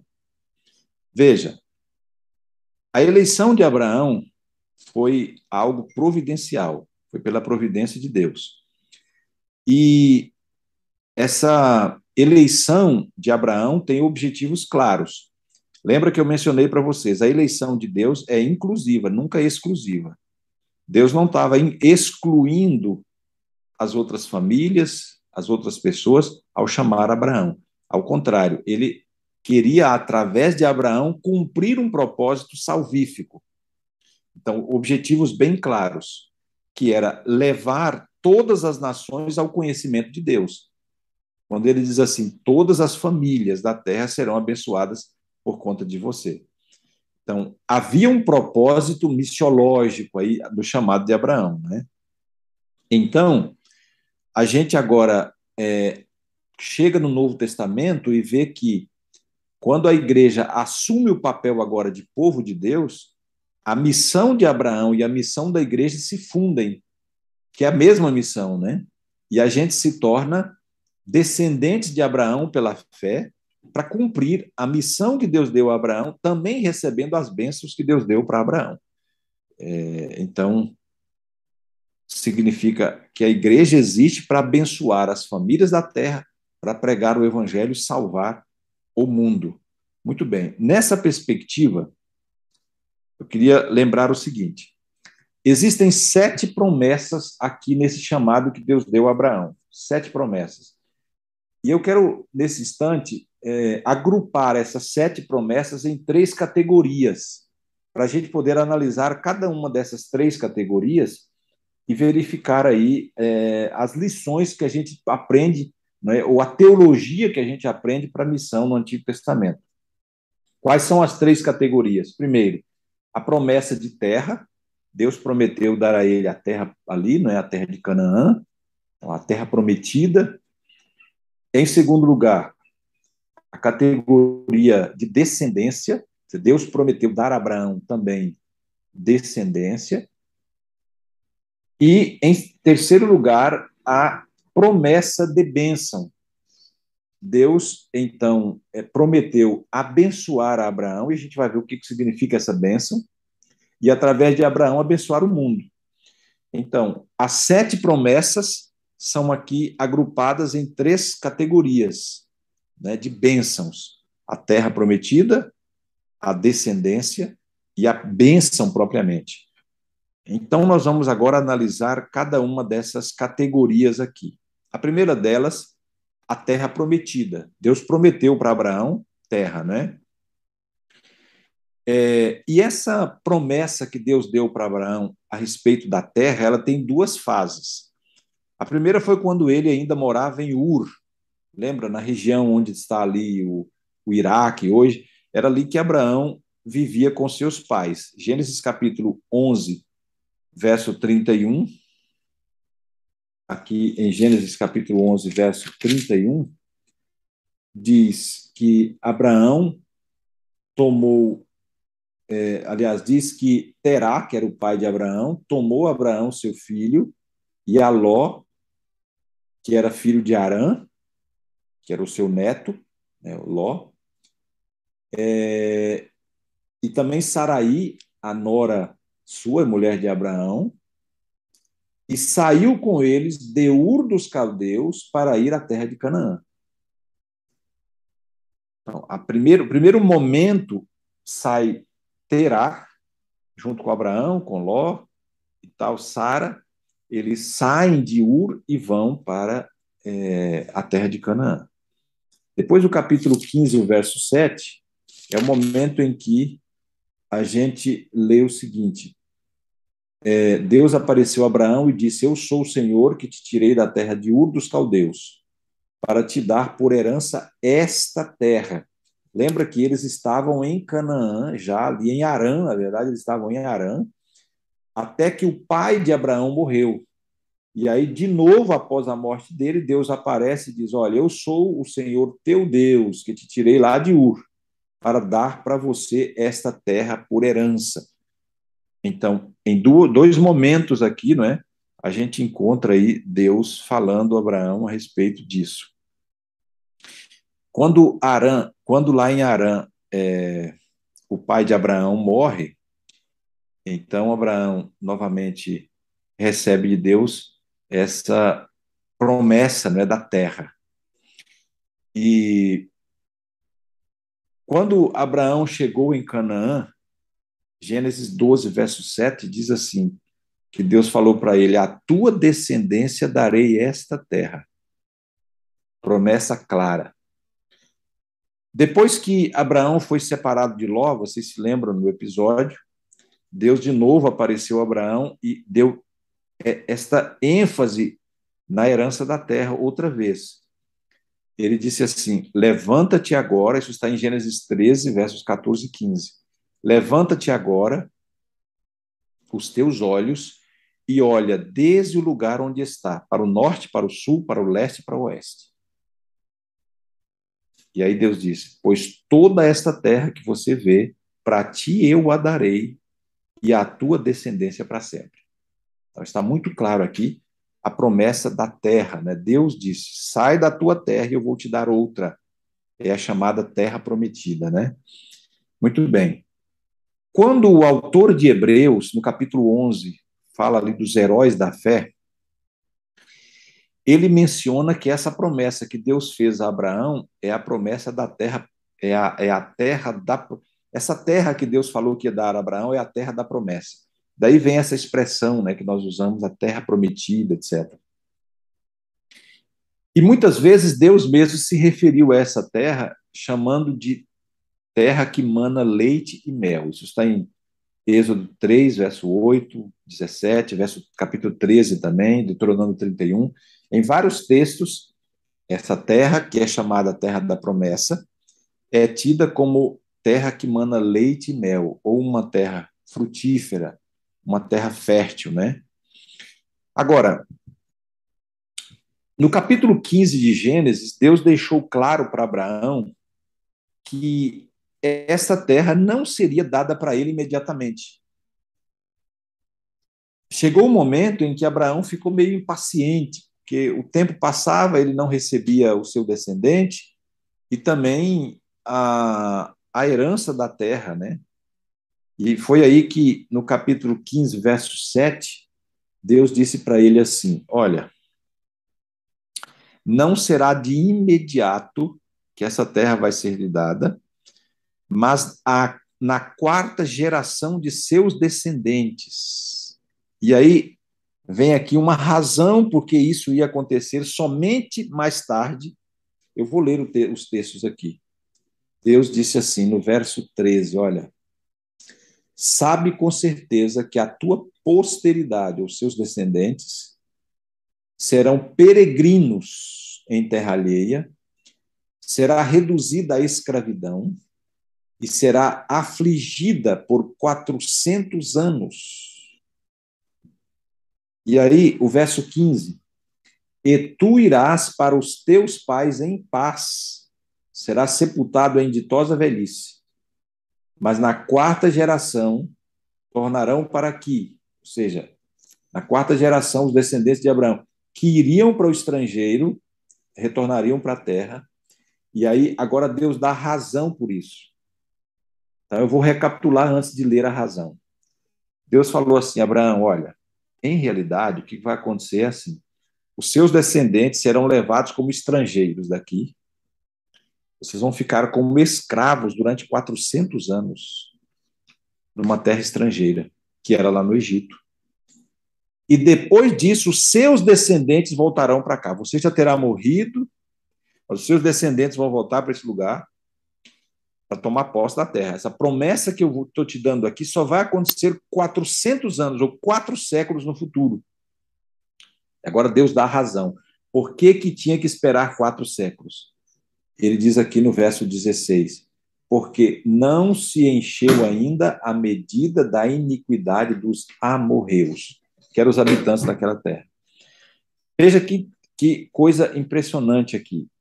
Deus somente ia desapossar aqueles moradores de Canaã quando completasse a medida da iniquidade deles. Ou seja, Deus ia dar para eles 400 anos de oportunidade, assim como deu muito tempo para Lúcifer no céu, a gente não sabe quanto tempo, mas Ellen White disse que foi longo tempo. O período de arrependimento. Então, quando Deus, depois de 400 anos, chega e diz para Israel desapossar aquele povo, tirar aquele povo e até destruí-lo, Deus não está fazendo aquilo como uma atitude de rejeição. Deus está fazendo como uma atitude de juízo, porque depois de 400 anos convivendo com Abraão, convivendo com os altares de Abraão, convivendo com Jó, convivendo com Melquisedeque, né? Convivendo com é, esses é, é, os milagres de Deus, mas não tendo se arrependido, então não havia mais o que Deus pudesse fazer.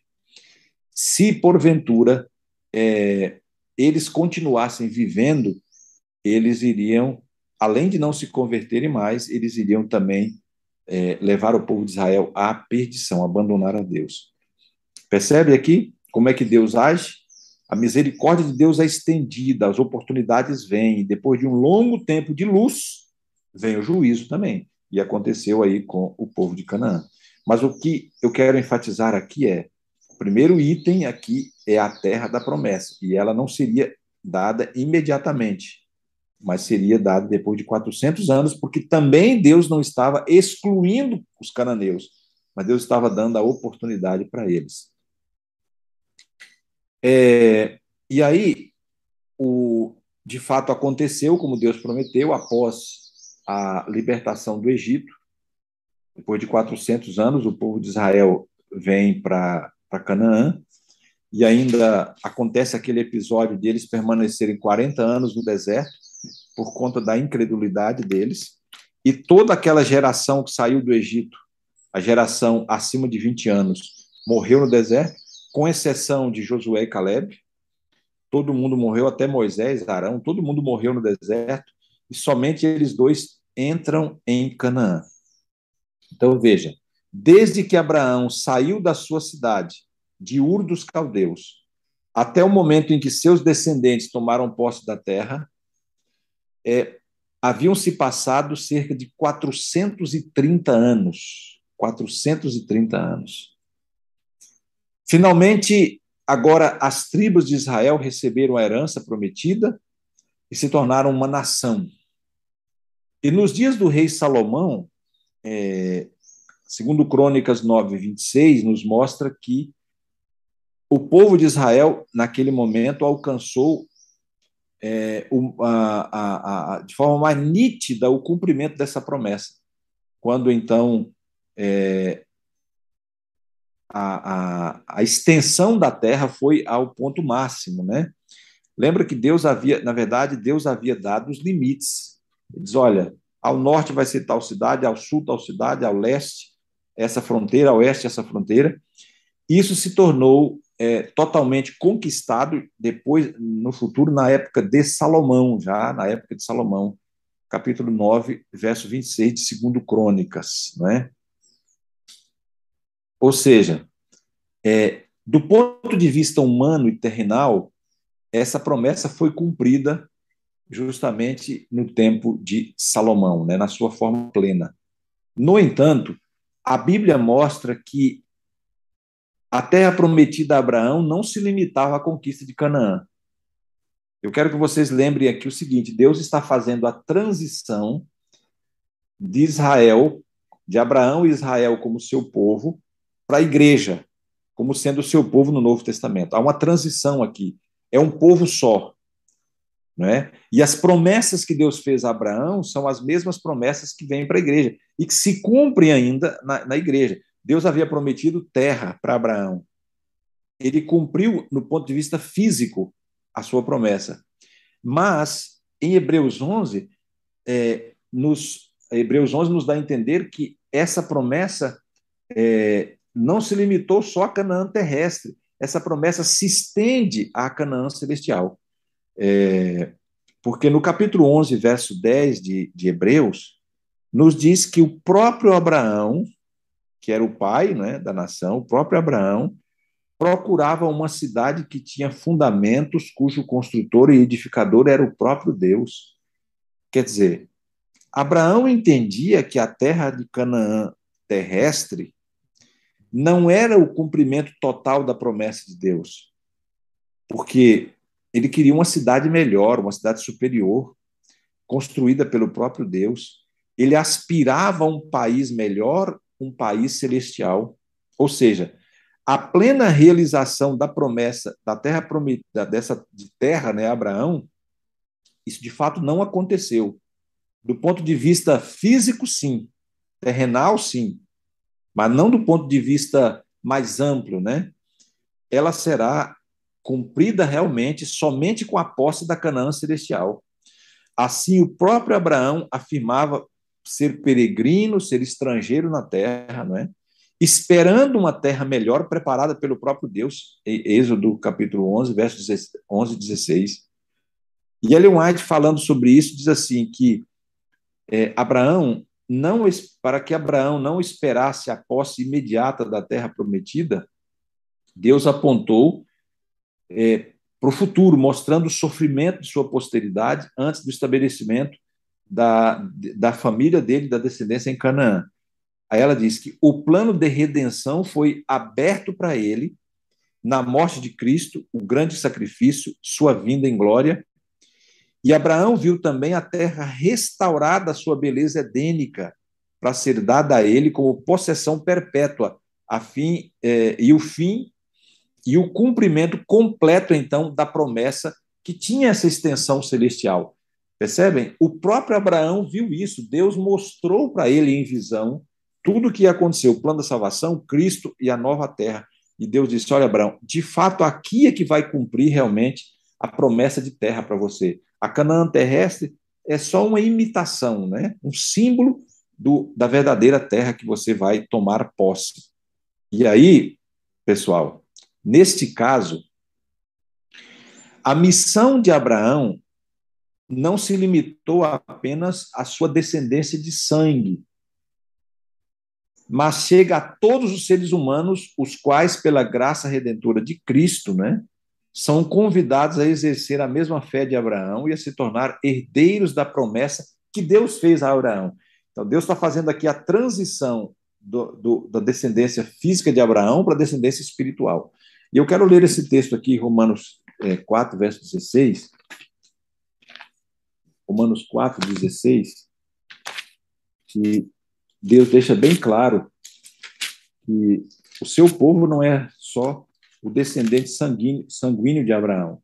Aqui diz assim: essa é a razão porque provém da fé, a salvação provém da fé, para que seja segundo a graça, a fim de que seja firme a promessa, lembra a expressão aqui, promessa, para que toda a descendência não somente ao que está no regime da lei, os descendentes sanguíneos, mas também ao que é da fé que teve Abraão. Porque Abraão é pai de todos nós, como está escrito, pai de muitas nações te constituir. E aí Paulo continua dizendo que aquele que é descendente de Abraão não é simplesmente quem tem o sangue de Abraão, mas quem tem a fé que Abraão teve. Em outras palavras, o texto, Paulo está dizendo assim: a promessa que Deus fez a Abraão é a mesma promessa feita à igreja. Os descendentes sanguíneos de Abraão simbolizam os que são descendentes da fé de Abraão, que somos nós. E a mesma promessa de terra que Deus fez para Abraão, Deus faz para nós hoje, os seus descendentes. Porque o próprio Abraão entendeu que a verdadeira terra não era Canaã terrestre, mas a Canaã celestial. Então, a promessa da terra prometida, da terra de Canaã foi cumprida do aspecto físico, mas não foi cumprida ainda no aspecto espiritual ou no aspecto futuro, né? No aspecto escatológico. Porque isso vai acontecer somente na volta de Jesus. Quando Jesus voltar, aí essa promessa de Abraão vai ter o seu cumprimento pleno. Quando Deus vai dar para todos os descendentes de Abraão aqueles que aceitaram pela fé, não é? O Messias, que é o descendente de Abraão. Todos esses serão então levados para tomar posse da terra prometida, que é a Canaã celestial. Então nós estamos no mesmo processo, né, de Abraão. E lembra que o erro de, de, dos descendentes de Abraão foi serem exclusivos e também abandonarem a Deus. E hoje nós temos a mesma tendência de sermos exclusivos e de abandonarmos a Deus no meio do caminho, de desistirmos da caminhada. Mas Deus está dizendo: a promessa ainda está em aberto. Continuem, perseverem e lembrem que eleitos são eleitos para serem missionários, inclusivos, inclusivistas, e não para acharem que são bons ou que somente eles merecem exclusivamente a salvação. Muito bem. Agora vamos para a segunda promessa que Deus fez. A primeira era a terra. A segunda era de descendência ou posteridade, né? Deus falou assim, em Gênesis 12, verso 2: Farei de ti uma grande nação. Gênesis 17, verso 2, ele repete dizendo: Te multiplicarei sobremaneira. Que lindo, né? E em Gênesis 17 e o verso 5, Deus muda o nome de Abraão. Ele primeiro se chamava Abrão, Abrão significa pai exaltado, e ele mudou para o nome de Abraão, que significa pai de uma multidão. Então era intencional, né? Deus é, mostrando aí o, o, a promessa de posteridade. E quando Abraão tinha 80 anos, ele reclamou com Deus, dizendo assim: Senhor, olha, eu ainda não tenho descendência, e Eleazar, o meu servo, é que vai ser o herdeiro da minha casa. O que, adianta toda essa terra? O herdeiro não chegou, quem vai herdar é o, é o meu servo. E aí, naquele momento, né, é, Deus confortou Abraão, prometendo que ele geraria um herdeiro, sairia dele, sim. E Deus disse para ele assim: conte as estrelas do céu, se você puder. E aí Deus disse assim: Olha, assim será a tua descendência. Gênesis 15, verso 5. Mais tarde, né, Deus também fez essa mesma promessa a Isaac, o descendente de Abraão, dizendo assim: Farei da tua descendência, ou farei a tua descendência multiplicar como as estrelas do céu. Depois, a Jacó, o neto de Abraão, Deus disse também: E a tua descendência será como o pó da terra. Gênesis 28, verso 14. Portanto, Deus prometeu claramente que iria, nesse caso, dar descendência, fazer de Abraão uma nação, uma multidão de gente. É, e, e isso, de fato, aconteceu. Olha, quando Deus tirou os descendentes de Abraão do Egito, quando eles saíram do Egito, é, a Bíblia diz que eles, estando lá no Egito, primeiro ainda antes de sair, diz lá que eles frutificaram e aumentaram muito. E diz lá que eles se multiplicaram e se tornaram extremamente poderosos, e a terra se encheu deles, Êxodo 1, verso 7.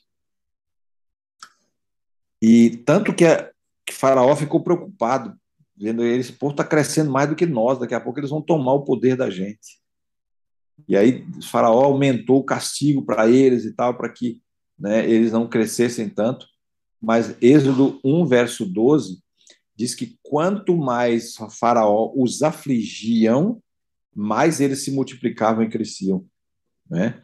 porque de fato ali estava sendo o cumprimento da promessa de Deus. Deus tinha dito isso: vocês vão crescer, multiplicar, vocês vão ser muita gente.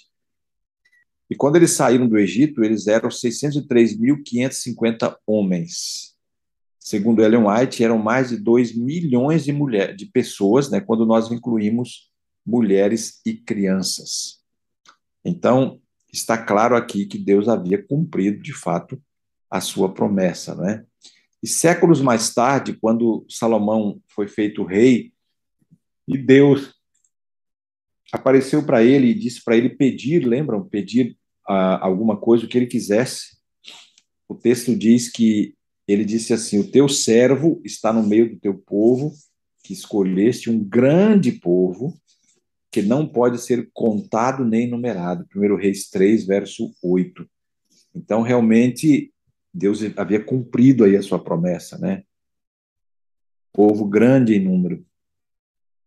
E o autor de Hebreus confirma essa ideia lá no capítulo 11, quando ele diz assim que por isso também de um, aliás, já amortecido, saiu uma posteridade, uma descendência tão numerosa como as estrelas do céu e inumerável como a areia do mar. Então, é, aqui o autor de Hebreus está claramente mostrando que a promessa que Deus fez havia se cumprido. Ele havia realmente cumprido aquilo que prometeu a Abraão. Porém, da mesma forma que aconteceu na promessa da terra, a promessa que Deus fez a Abraão não se limitou à sua descendência física. Quando Deus diz assim: conte as estrelas do céu, São assim será a sua descendência, não é? essa promessa não foi apenas aos descendentes de sangue de Abraão. Quando o apóstolo Paulo, em Romanos capítulo 4, lista os crentes como descendentes espirituais de Abraão, ele está mostrando que essa promessa também se estende no aspecto espiritual. Ele diz que quando Abraão acreditou na promessa de ser pai de uma grande nação, ele ainda era incircunciso, quer dizer, Deus ainda não havia é, é, escolhido uma nação propriamente. Ele ainda não era um judeu propriamente, ele ainda era um incircunciso. Assim ele se tornou o pai não só dos judeus, mas também de todos aqueles que creem em Cristo, que recebem a circuncisão do coração, assim como Abraão posteriormente recebeu a, a, a circuncisão é, física, não é? E Ellen White, explicando esse assunto, ela diz que Deus chamou Abraão para ser o pai dos fiéis e sua vida deveria ser um exemplo de fé para as gerações seguintes. Então, todos os que acreditam em Cristo, entre judeus e gentios, são descendentes de Abraão. Aqui, novamente, a gente encontra a natureza universal da missão que Deus deu a Abraão. Né? Era para o mundo todo, não era para um povo simplesmente ali exclusivo. Né? E em Apocalipse, capítulo 7, verso 9, a gente encontra uma expressão que tem a ver com essa promessa que Deus fez a Abraão. O texto diz que uma grande multidão que ninguém podia contar, de todas as nações, tribos, povos e línguas, estava, uma grande multidão estava diante do trono e do cordeiro. Apocalipse 7, verso 9. Aqui a gente encontra o cumprimento final dessa promessa a Abraão. Quando Deus disse: Olha, Abraão, vou fazer de você um, uma, uma quantidade tão grande de gente como estrela no mar, estrela no céu e areia no mar tão inumerável que não dê, não dê para contar. Esse cumprimento não se deu só lá na época de Salomão, é quando ele fala que era uma multidão que não podia contar.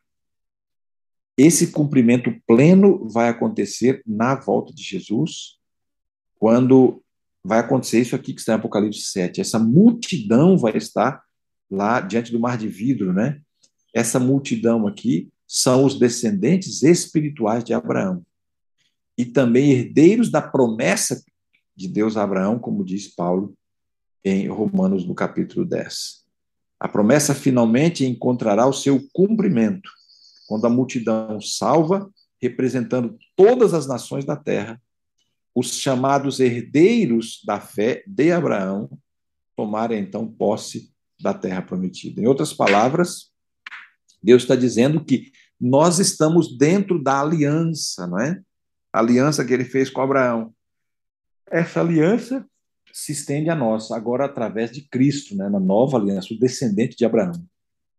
E aqueles que abraçam Jesus como Salvador, que têm a mesma fé de Abraão, vão herdar a terra que Deus prometeu a Abraão e vão fazer parte dessa grande multidão aí de salvos, né?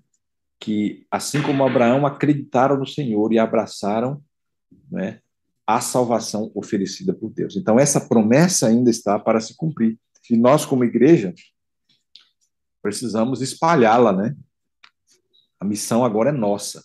Claro que a missão continua sendo de Deus, a missão é divina, mas também essa missão, é, Deus nos dá o privilégio de participar dela e estender aos outros essa oportunidade de salvação, né?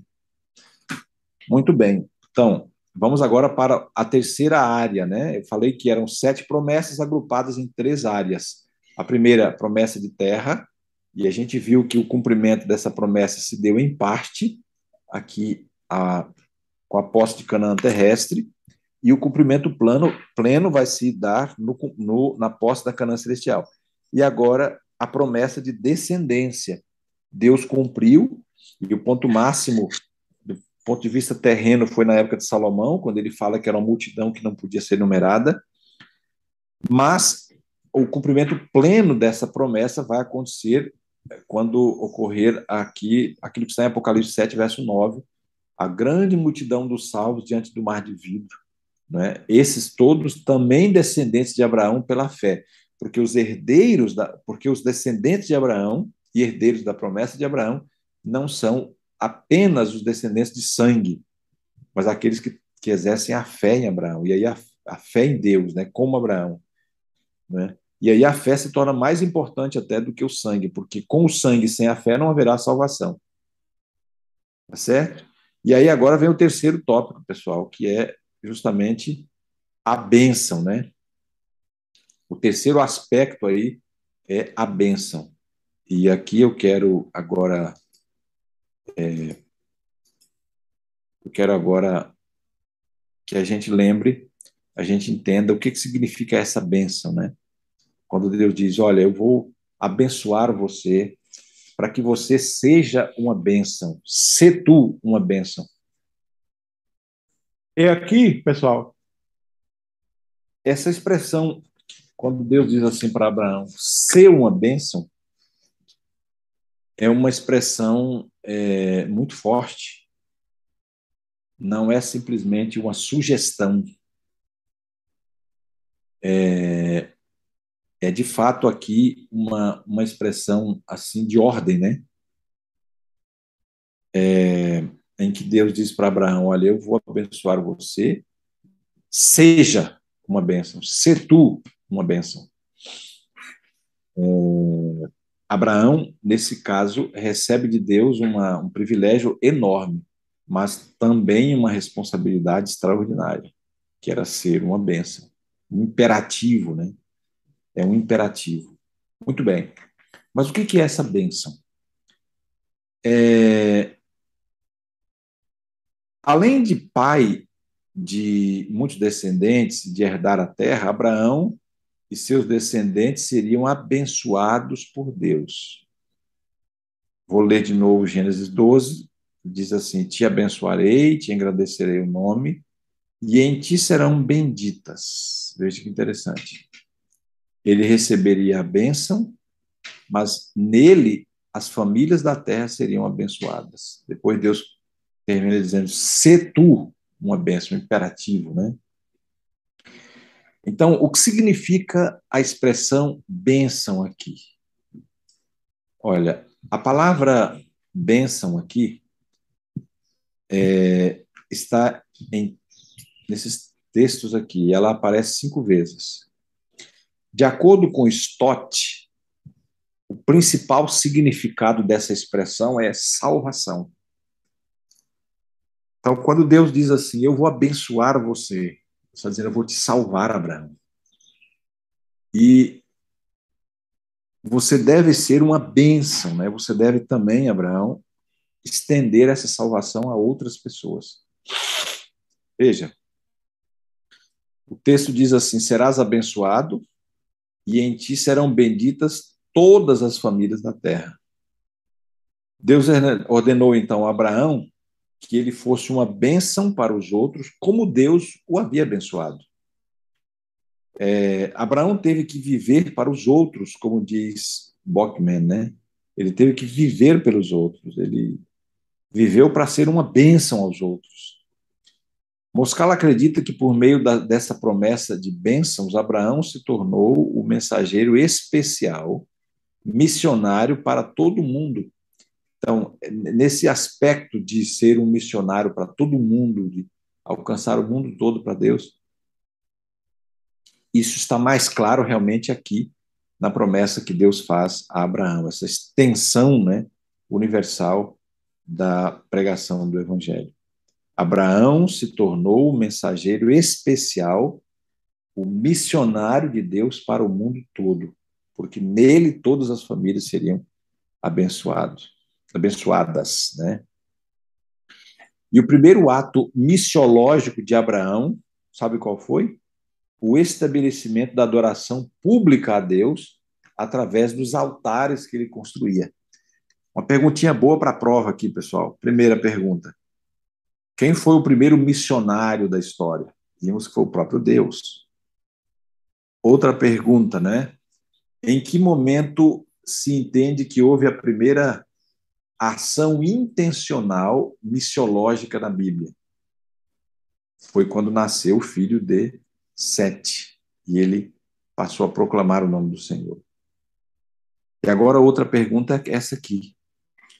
É, qual foi o primeiro ato missiológico de adoração pública de Deus a Abraão? Qual foi o primeiro ato? ele deveria ser uma bênção, né? ou seja, estender a salvação. E qual foi o primeiro ato dele nesse sentido? A construção dos altares. Muito bem. Paulo também diz que as promessas feitas a Abraão foram feitas à sua descendência, melhorar o seu descendente, que é Jesus Cristo. 4, verso 16. Vamos ver aqui, Romanos 4, verso 16, diz assim, ó. Essa é a razão por que provém da fé, para que seja segundo a graça, a salvação pela graça, a fim de que seja firme a promessa para toda a descendência, e não somente ao que está, ao regime da lei, mas também ao que é da fé que teve Abraão, porque Abraão é pai de todos nós. Então, aqui a expressão se aplica a Cristo, né? O descendente de Abraão é Cristo. Ou seja, Isaac, o descendente herdeiro de Abraão, era apenas um tipo, um símbolo do próprio Cristo, por meio de quem, de quem as promessas feitas a Abraão alcançariam o pleno cumprimento. Então, está muito claro aqui, né, que é, nesse caso, quando Deus fala é, do descendente de Abraão, ele está apontando para Cristo, é uma promessa messiânica. E justamente em Cristo é que todas as famílias da terra seriam abençoadas. Né? O descendente de Abraão é, traria essa bênção para o mundo todo, que é a própria salvação ao mundo todo. É, então, Cristo, a semente de Abraão, derramou o seu sangue em nosso lugar para nos justificar e também para permitir que a bênção da salvação pudesse alcançar todos os que aceitassem a Jesus pela fé. Ok? Então, está claro aqui para nós, pessoal, que nesse caso, a bênção da salvação implica uma responsabilidade muito grande para para todos nós. Por quê? Assim como Deus disse para Abraão: Olha, eu vou te abençoar, mas você vai ser uma bênção. Eu vou te dar a salvação, você vai precisar reparti-la com outros. A todas as famílias da terra serão abençoadas com isso. Quando Deus disse isso para Abraão, essa promessa de bênção, é, Deus está agora estendendo isso para nós, os descendentes de Abraão, dizendo assim: Eu abençoo vocês, mas vocês precisam cumprir a missão. Ser uma bênção, né? E não há maior bênção do que a salvação. Então, é nosso papel cumprir esse propósito, né? É, e aí, lembrando o que disse Bockman, né? Abraão viveu para os outros. E a gente precisa também ter essa visão, né? Muito bem, agora algumas implicações aqui para a gente poder terminar. Vejam, vou recapitular aqui esta, esses três tópicos, tá bom? Tópico do chamado de Abraão é, prometendo terra, descendência e bênção. Então vamos lá. O chamado que Deus fez e as promessas que Deus fez a Abraão tem várias implicações. A primeira implicação está relacionada com justamente o propósito da eleição divina. A gente já mencionou aqui. Quer dizer que a eleição divina não é exclusiva, olha de novo, ela não é exclusiva.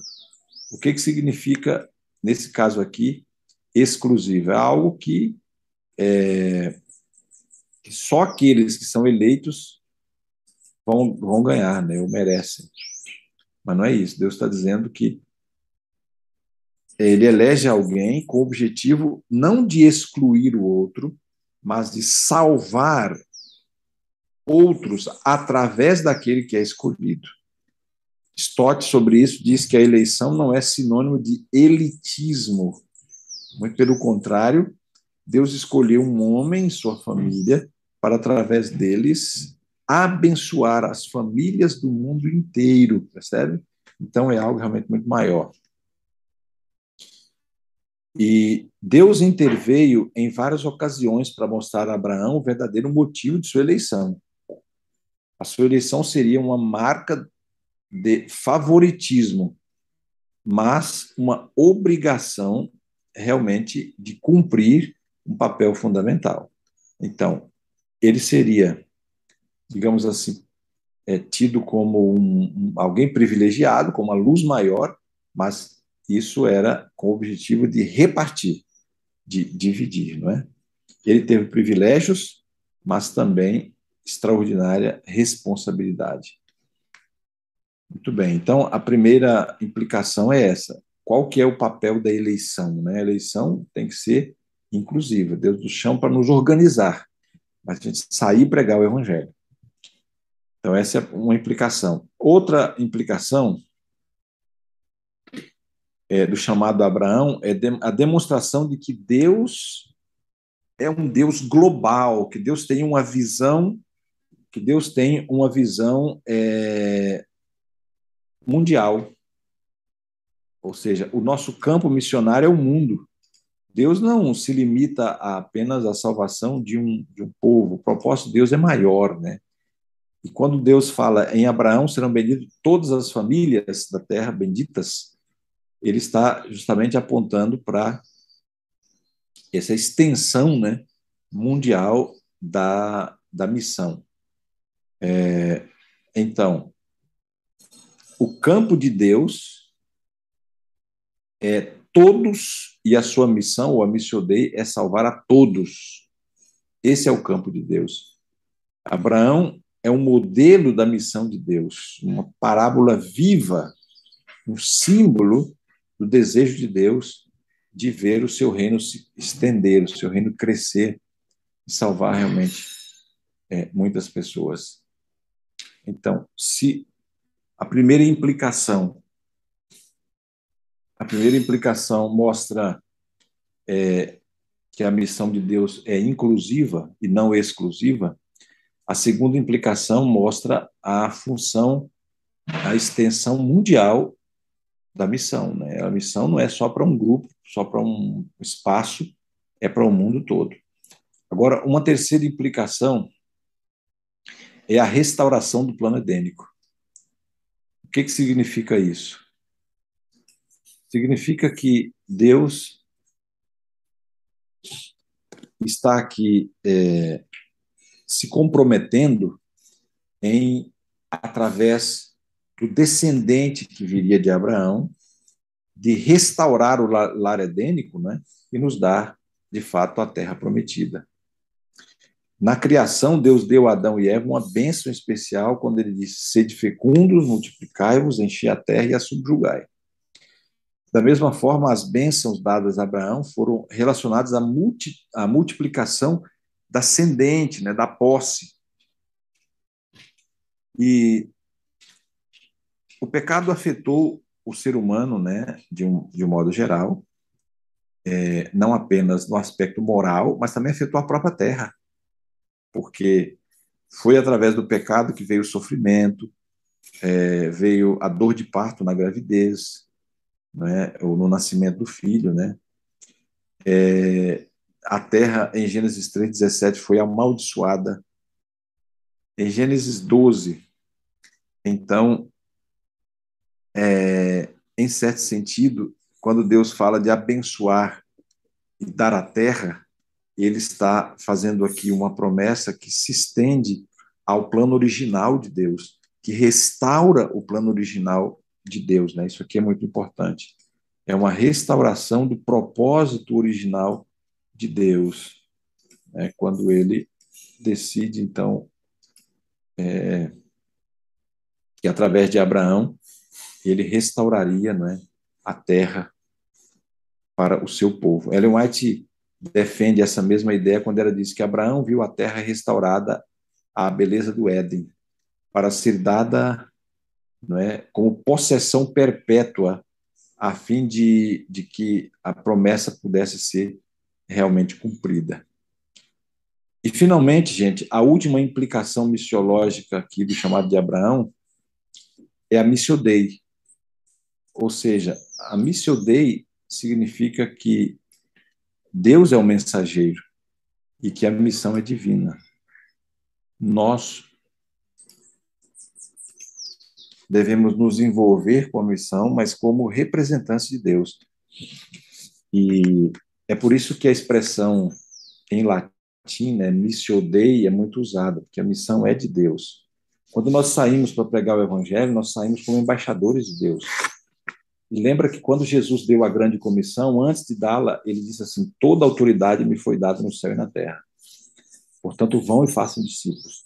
Então, quando a gente sai, a gente sai representando a Cristo como embaixador do reino dos céus, mas também a gente sai como é, representantes de Deus que recebem o poder de, daquele que é todo poderoso, né? Então, isso é muito claro. Nossa participação na missão é um privilégio porque é a missão do próprio Deus. Somos apenas seus agentes para realizar o plano salvífico que é do próprio Deus. Então, em conclusão, a promessa de Deus a Abraão é, está relacionada primeiro com a multiplicação de descendente, está relacionada também com a posse de Canaã, está relacionada com a bênção da salvação. Essas três promessas foram cumpridas na pessoa de Abraão e seus descendentes de sangue. Mas essa, essas promessas também têm uma aplicação escatológica e terão seu total cumprimento na segunda vinda de Cristo. Tanto a, o aspecto da terra prometida, quanto da, da multiplicação, quanto também da bênção da salvação. Né? É, através do seu sacrifício expiatório, Cristo, o descendente de Abraão, nos permitiu herdar as mesmas promessas que foram feitas a Abraão. Amém? E isso através da fé, porque pela fé nós somos agora filhos de Abraão. Sobretudo, por meio dessas promessas, nós encontramos quatro mais. É, portanto, nós encontramos quatro implicações, né? Primeiro, a eleição é inclusiva e não exclusiva, lembrem disso, vocês já viram a diferença, não é?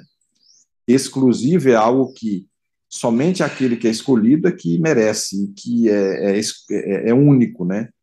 E inclusive é algo que é, se estende a outros.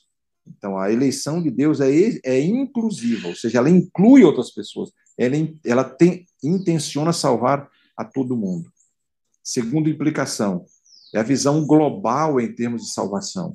Nossa missão é o mundo, não é simplesmente nosso bairro, nossa cidade, nosso país, é o mundo todo, porque é, Deus diz: em ti, Abraão, serão benditas todas as famílias da terra. A gente não pode sossegar enquanto o mundo todo não for alcançado, não é através do evangelho. Isso é fundamental. Uma terceira implicação Uma terceira implicação aqui é, missiológica é o fato de que é o fato de que o fato de que é, nós na segunda vinda de Cristo através do sacrifício expiatório de Cristo somos herdeiros da promessa pela fé, não é? é Deixa eu recapitular aqui. As promessas têm quatro implicações. As promessas são terra de Canaã, a bênção da salvação e também o descendente, a multiplicação de pessoas. Essas promessas aqui tiveram um cumprimento terrestre, mas o cumprimento pleno é na volta de Cristo Jesus. E, através dessas promessas, a gente tem quatro implicações. Primeiro, a eleição é inclusiva, Deus inclui a todos. Aqueles que creem, aqueles que aceitam, Deus não separa alguém ou elege alguém para só aquela pessoa ser salva, mas para salvar outros. Segundo, a visão global, ou seja, Deus, o campo missionário é o mundo. Terceiro, a restauração do lar edênico, dos propósitos edênicos, né? E vai ser melhor é, do que o próprio Éden terrestre, né? Então, o cumprimento pleno da terra, da cidade, né, do país, da habitação é com a Canaã celestial, o Éden será devolvido.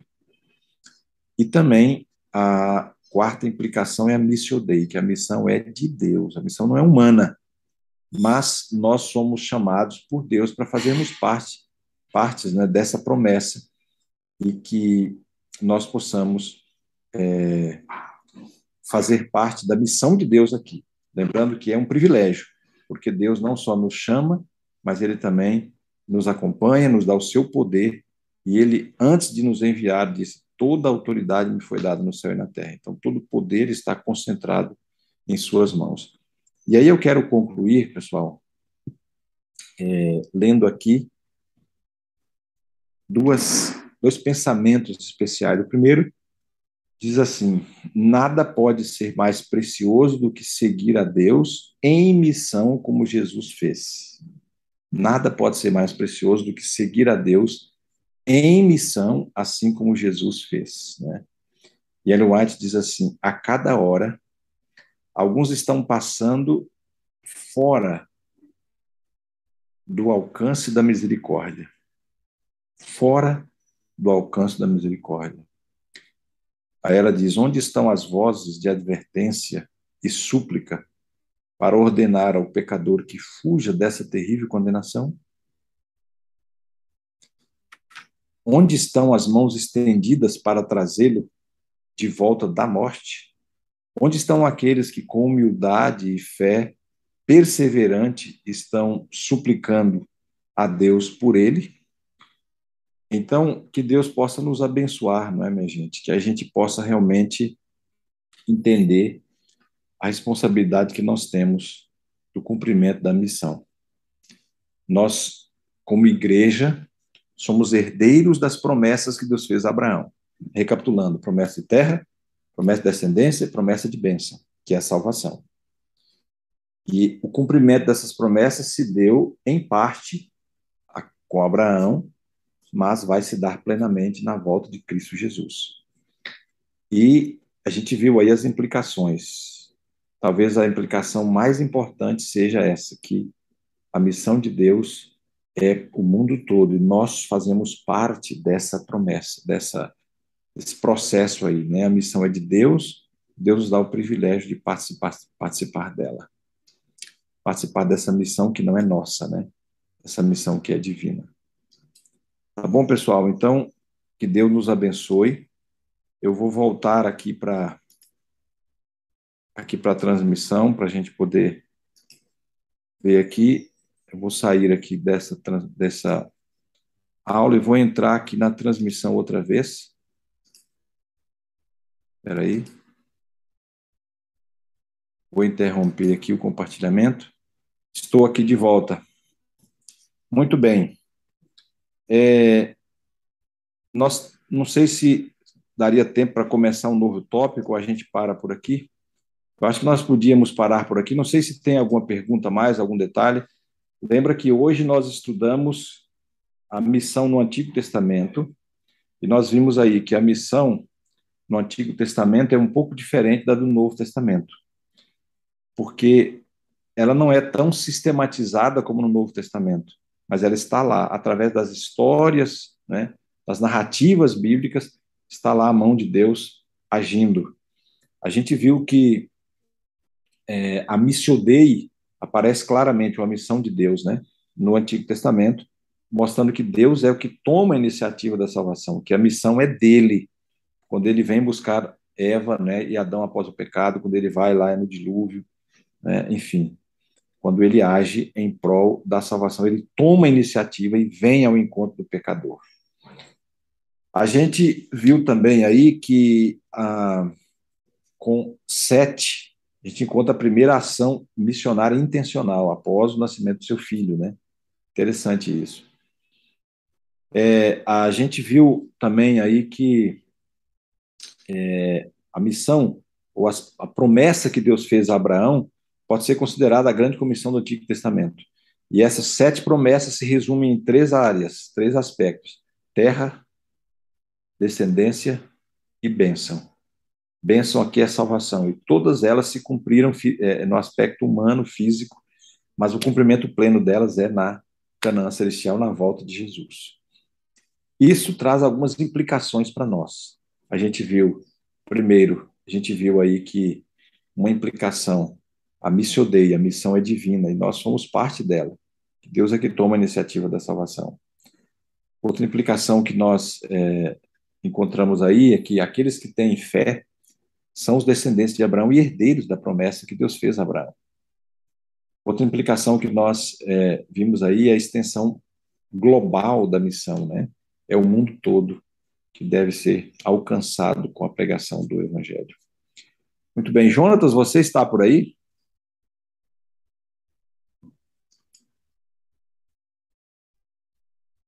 Pessoal, eu vou aqui, então, é, recapitular com vocês algumas coisas. Vejam, nós vamos estar de volta para complementar essa classe no mês de novembro. É, e eu peço para vocês que entrem em contato com seus amigos. Por um problema técnico, a gente acabou não conseguindo colocar é, lá no, nos grupos é, o link para que o pessoal pudesse participar. E aí, em função disso, eu, a gente pede mais ainda que vocês, por favor, mandem esse link. Daqui a pouco, quando esse é, a gente conseguir resolver o assunto técnico, nós vamos colocar lá o link e a aula vai permanecer gravada por uma semana, até a próxima próximo domingo à meia-noite, tá bom? A aula vai estar lá à disposição. Então, por favor, avise os seus amigos, seus parentes, seus vizinhos, os membros da igreja que são parte desse curso, mas que porventura não estão é, hoje aí podendo assistir, ou que por causa do link ou por algum outro problema. As pessoas terão sete dias para assistir a aula. Por favor, é, é, é, explique isso, tá bom, gente? Outra coisa também importante é já a partir agora de terça-feira, as 80 páginas de leitura dessa matéria estarão disponíveis. Você pode entrar, pode fazer a leitura, e aí vai ter o link lá para você marcar a leitura feita. Também você não esqueça de que é, você deve colocar aí, marcar a sua presença no link que está aí no chat. Na parte superior do chat tem aí o link. Você, por favor, entre aí e é, assinale aí que você esteve presente, que você assistiu à classe de hoje, porque há três requisitos para que as pessoas recebam o certificado ao final. O primeiro é a presença, então marque aí. O segundo é a leitura das 80 páginas por cada matéria. E essas 80 páginas serão colocadas na próxima terça e elas vão ficar à disposição de vocês. Vocês têm um mês até a próxima aula para fazer essa leitura. E aí, pessoal, eu vou colocar também esses dois tópicos que nós é, estudamos hoje. Eu vou colocar no grupo, nos grupos de WhatsApp, para que vocês possam também aí é, para que vocês possam também fazer a leitura, tá bom? É, a leitura, por quê? Porque é daí que vem a provinha, né? E a prova vai ser aplicada no mês de novembro, depois da nossa aula, no mês de novembro. Então, todas as matérias têm duas, duas, duas, dois momentos, né? Dois encontros, dois domingos. O primeiro domingo é hoje e o outro é em novembro. Ali a gente vai terminar a classe e vai aplicar a provinha, que é o, o outro requisito para a pessoa receber o certificado. É a presença, a leitura das 80 páginas e também a provinha que nós vamos aplicar. Bem simples, de forma objetiva, mas é importante para marcar aquilo que é mais importante na aula durante é, o tema, né? Essas aulas que a gente está ministrando. Tá certo, pessoal? Então, eu conto com vocês. Eu peço, por favor, que vocês não esqueçam de enviar aí o link para os seus amigos, seus parentes, de fortalecer com eles a importância de eles virem para participar do programa, não é? E eles poderem é, marcar aí a presença. Pastor Jonatas, eu acabei terminando agora e acho que não vale a pena começar um novo tópico, né, com esse tempinho que a gente tem. Tá bom, pastor. É, eu já dei aqui vários anúncios. Se você tiver aí os anúncios, você pode mencionar. Eu tomei dois minutos aqui.